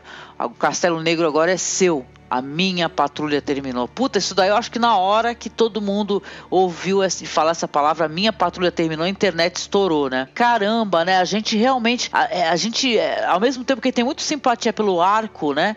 Da, da, o arco da história do John, a gente quer ver ele se libertar de alguma maneira. Isso daí deu tudo tão errado, né? E tal. E tem outros, outros locais que precisavam da atenção dele, próprio Winterfell, né? E tal. Foi um final bem é, interessante esse daí, né? Que, afinal, a patrulha terminou porque ele morreu. É, a morte dele saiu pra isso. A, né? a morte foi libertadora. Foi simplesmente morrer. Sim, nesse sentido. E uma cena muito dramática também. Eu gostei da dramaticidade da cena, sabe? Esse negócio dele ficar. Ele fazer aquilo, mas com aquele desgosto imenso, sabe? Porque é, é, ele, inclusive, ele já então não era mais um, um, um Lorde Comandante, né? Praticamente, né? Porque se a, se a vigília dele terminou, ela terminou quando ele morreu, né? Ele meio que se obrigou a fazer aquilo, algo que talvez ele nem quisesse mais fazer, né? Talvez quisesse delegar essa responsabilidade. É complicado, né? Porque o John, o garoto bastardo, que sempre sofreu muito na mão da madrasta, sempre foi o, o filho que teve que tinha que comer na mesa dos empregados nas festas, porque era uma desonra ter um filho bastardo na mesa. Sim, muito humilhado. E ele, ele vestiu a, a, o cosplay do, da honra, né? Desde muito cedo, que ele topou aí para ser igual o tio Benjen, para dar orgulho pro pai e tal. E enfrentou diversas coisas, fez sempre seguindo o que o pai queria, e isso não deu nada para ele, não trouxe nada de bom para ele, né? Aquela cena que ele tá no quarto pensando sozinho, é, é muito isso, né? Tipo, olha o que fizeram, olha o que fazer o certo onde me levou, né? Me mataram. Que, que horror, né? E agora eu vou ter que matar uma criança, né? Porque eu vou ter que punir essas pessoas de alguma forma, assim. É terrível. Teve um cara no Twitter, o nome dele é Jadson Dantas, ele tweetou pra gente escrevendo assim: A vida foi injusta com Oli. Ele conheceu cedo a dor da perda, alimentou a sede de vingança com ódio e canalizou com traição. Exatamente. Não, isso me leva até um tweet que é, me mencionaram, né? E falaram assim: eu sou muito. A moça perguntou assim, né? Eu sou muito má por desejar a morte dessa criança, desse menino Oli, né? E tal, porque todo mundo ficou com sentimento de ódio e tal, né? Devido ao que aconteceu. Mas você tem que parar para pensar na trajetória do menino né? Que ele tinha pai, tinha mãe, a gente brincou tanto com aquilo, né? Deles elogiando o jeito que a mãe fazia as batatas. O menino perdeu a família, entendeu? E vamos lembrar que os, os selvagens, lá, os homens livres, eles também praticaram grandes atrocidades, né? Isso não ia ser esquecido imediatamente. É claro que alguém que nem a gente conversou uma vez, o círculo do, da, da raiva, do ódio, da vingança, ele tem que ser quebrado. Alguém e para ele ser quebrado, alguém vai sofrer. Só que quem vinha no, no, nesse círculo após era quem? O menino. Então quer dizer que ele se sentiu é, é, punido, no final de contas, né, pelo, pelo que aconteceu e traído, e acabou acontecendo assim. Olha só, o, o círculo, a roda continuou a andar, né? E agora ele, ele acabou no cadafalso, né? Ele acabou é muito triste isso daí. O arco dele é muito triste. É para se refletir. Não é pra gente vibrar. E sim é pra se refletir. A obra serve para isso também, né? Aqueles corpos pendurados, né? É uma cena de bastante impacto. É engraçado a gente fala de Game of Thrones, que é uma série extremamente violenta e a gente tá acostumado com isso. E muitos especialistas é, na obra falam que enquanto os livros condenam a violência, a Game of Thrones glorifica. E é por isso que é muito criticado em relação à violência com a mulher e tal. E eu acho que em algumas cenas pontuais, eles, eles condenam a violência também e, e fica até desequilibrado. Porque quando o John é, enforca eles, os homens viram o rosto que eles não querem ver. Eu fiquei pensando, vocês todos são selvagens, vocês já viram coisas muito piores que isso. Por que, que vocês estão. Já fizeram coisas piores que isso. É. É Já muito fizeram. estranho isso ao mesmo tempo, sabe? Mas assim, é claro que humaniza a cena e ajuda a construir o clima. Não é um negócio bonito de se ver mesmo. Mas ao mesmo tempo, tem outros momentos, a série mostra isso com muita naturalidade, sabe? Quando o Amber tá chegando em, em Winterfell, que tem um homem esfolado na, na porta de Winterfell. E a câmera mostra isso como se fosse algo normal, né? O cara bate, chicoteando a Calice como se fosse algo normal. A violência não é normal, né? Vamos ter, vamos ter, vamos ter, tentar parar um segundo também e aceitar isso daí, que isso daí é transformador, quando você também tenta ver as coisas por outras perspectivas. Ah, eu lembrei de uma coisa. São seis os homens que esfaqueiam John, mas só quatro são enforcados. E os outros dois, onde eles estão? É porque eu acho que o enquadramento da câmera não ficaria bonito, então eles pegaram só os caras principais. Muito bem. Caraca, e os figurantes sério? ficaram por aí. Me pareceu mesmo que uma tomada de longe tinha mais gente, viu? E depois fechou nos quatro lá, né? O que eu tenho a perguntar é uma questão é mais técnica. Ele pode passar assim o cargo pro Ed Doloroso em vez de haver uma votação novamente, não? É porque, assim, de, de patrulheiro não sobrou ninguém, né? Tinham 40 que sobraram da, da batalha do, de Castelo Negro, e aí há muitos que viraram a casaca, um, o, o, o gigante esmagou. Então, o Tormund matou alguns. O Tormund matou alguns, quatro foram enforcados, então sobrou, tipo, alguns poucos que eles não vão questionar isso, sabe? Então ficou por isso, pelo menos até então, né? Bom, vamos para as notas então. Rafa Bacelar, que nota você dá para o episódio Oathbreaker? Bom, eu vou dar sete alvoradas. Já que pode ter duas, vai ter sete. Então. é, eu gostei, não gostei muito do episódio. Eu confesso que gostei de algumas cenas assim, tipo da área. A última do John, gostei. A, a, a Torre da Alegria eu gostei da luta. Bastante bem coreografada, assim. Mas teve, pô, o diálogo de Tyrion e Porto Real, tipo... Não, Porto Real e Mirim, eu acho que foram as paradas mais... A Daenerys também, né? A gente pode até encaixar nesse. Eles são três núcleos que estão, tipo, parados esperando alguma coisa acontecer, né? Não tá rolando muita a gente sabe que vai acontecer alguma coisa, mas enquanto isso eles estão lá brigando para ver quem fica na sala do conselho. Legal, legal, Rafinha. Angélica Hellis, qual a sua nota? Opa, então eu vou dar sete lágrimas derrubadas pelo garotinho da batatas, das batatas Game of Thrones. a, a trágica, Angélica. a trágica vida, né? Um, um minuto de silêncio pelo, pelo menino das batatas. Então, brincadeira. Então, é, então, eu vou dar uma nota 7 porque eu acho que o episódio, ao mesmo tempo que a história está evoluindo, uma maneira interessante, a gente fica assim curioso. Eu, de alguma maneira, eu acho que tá meio burocrático, entendeu? Então, assim, é, está interessante, mas, né, vamos, tô ansiosa, tá interessante, mas pode melhorar, né? Então, aguardemos com ansiedade. Legal, legal. Marcos, qual a sua nota? Eu vou dar sete tentativas do Tyrion de manter uma conversa animada.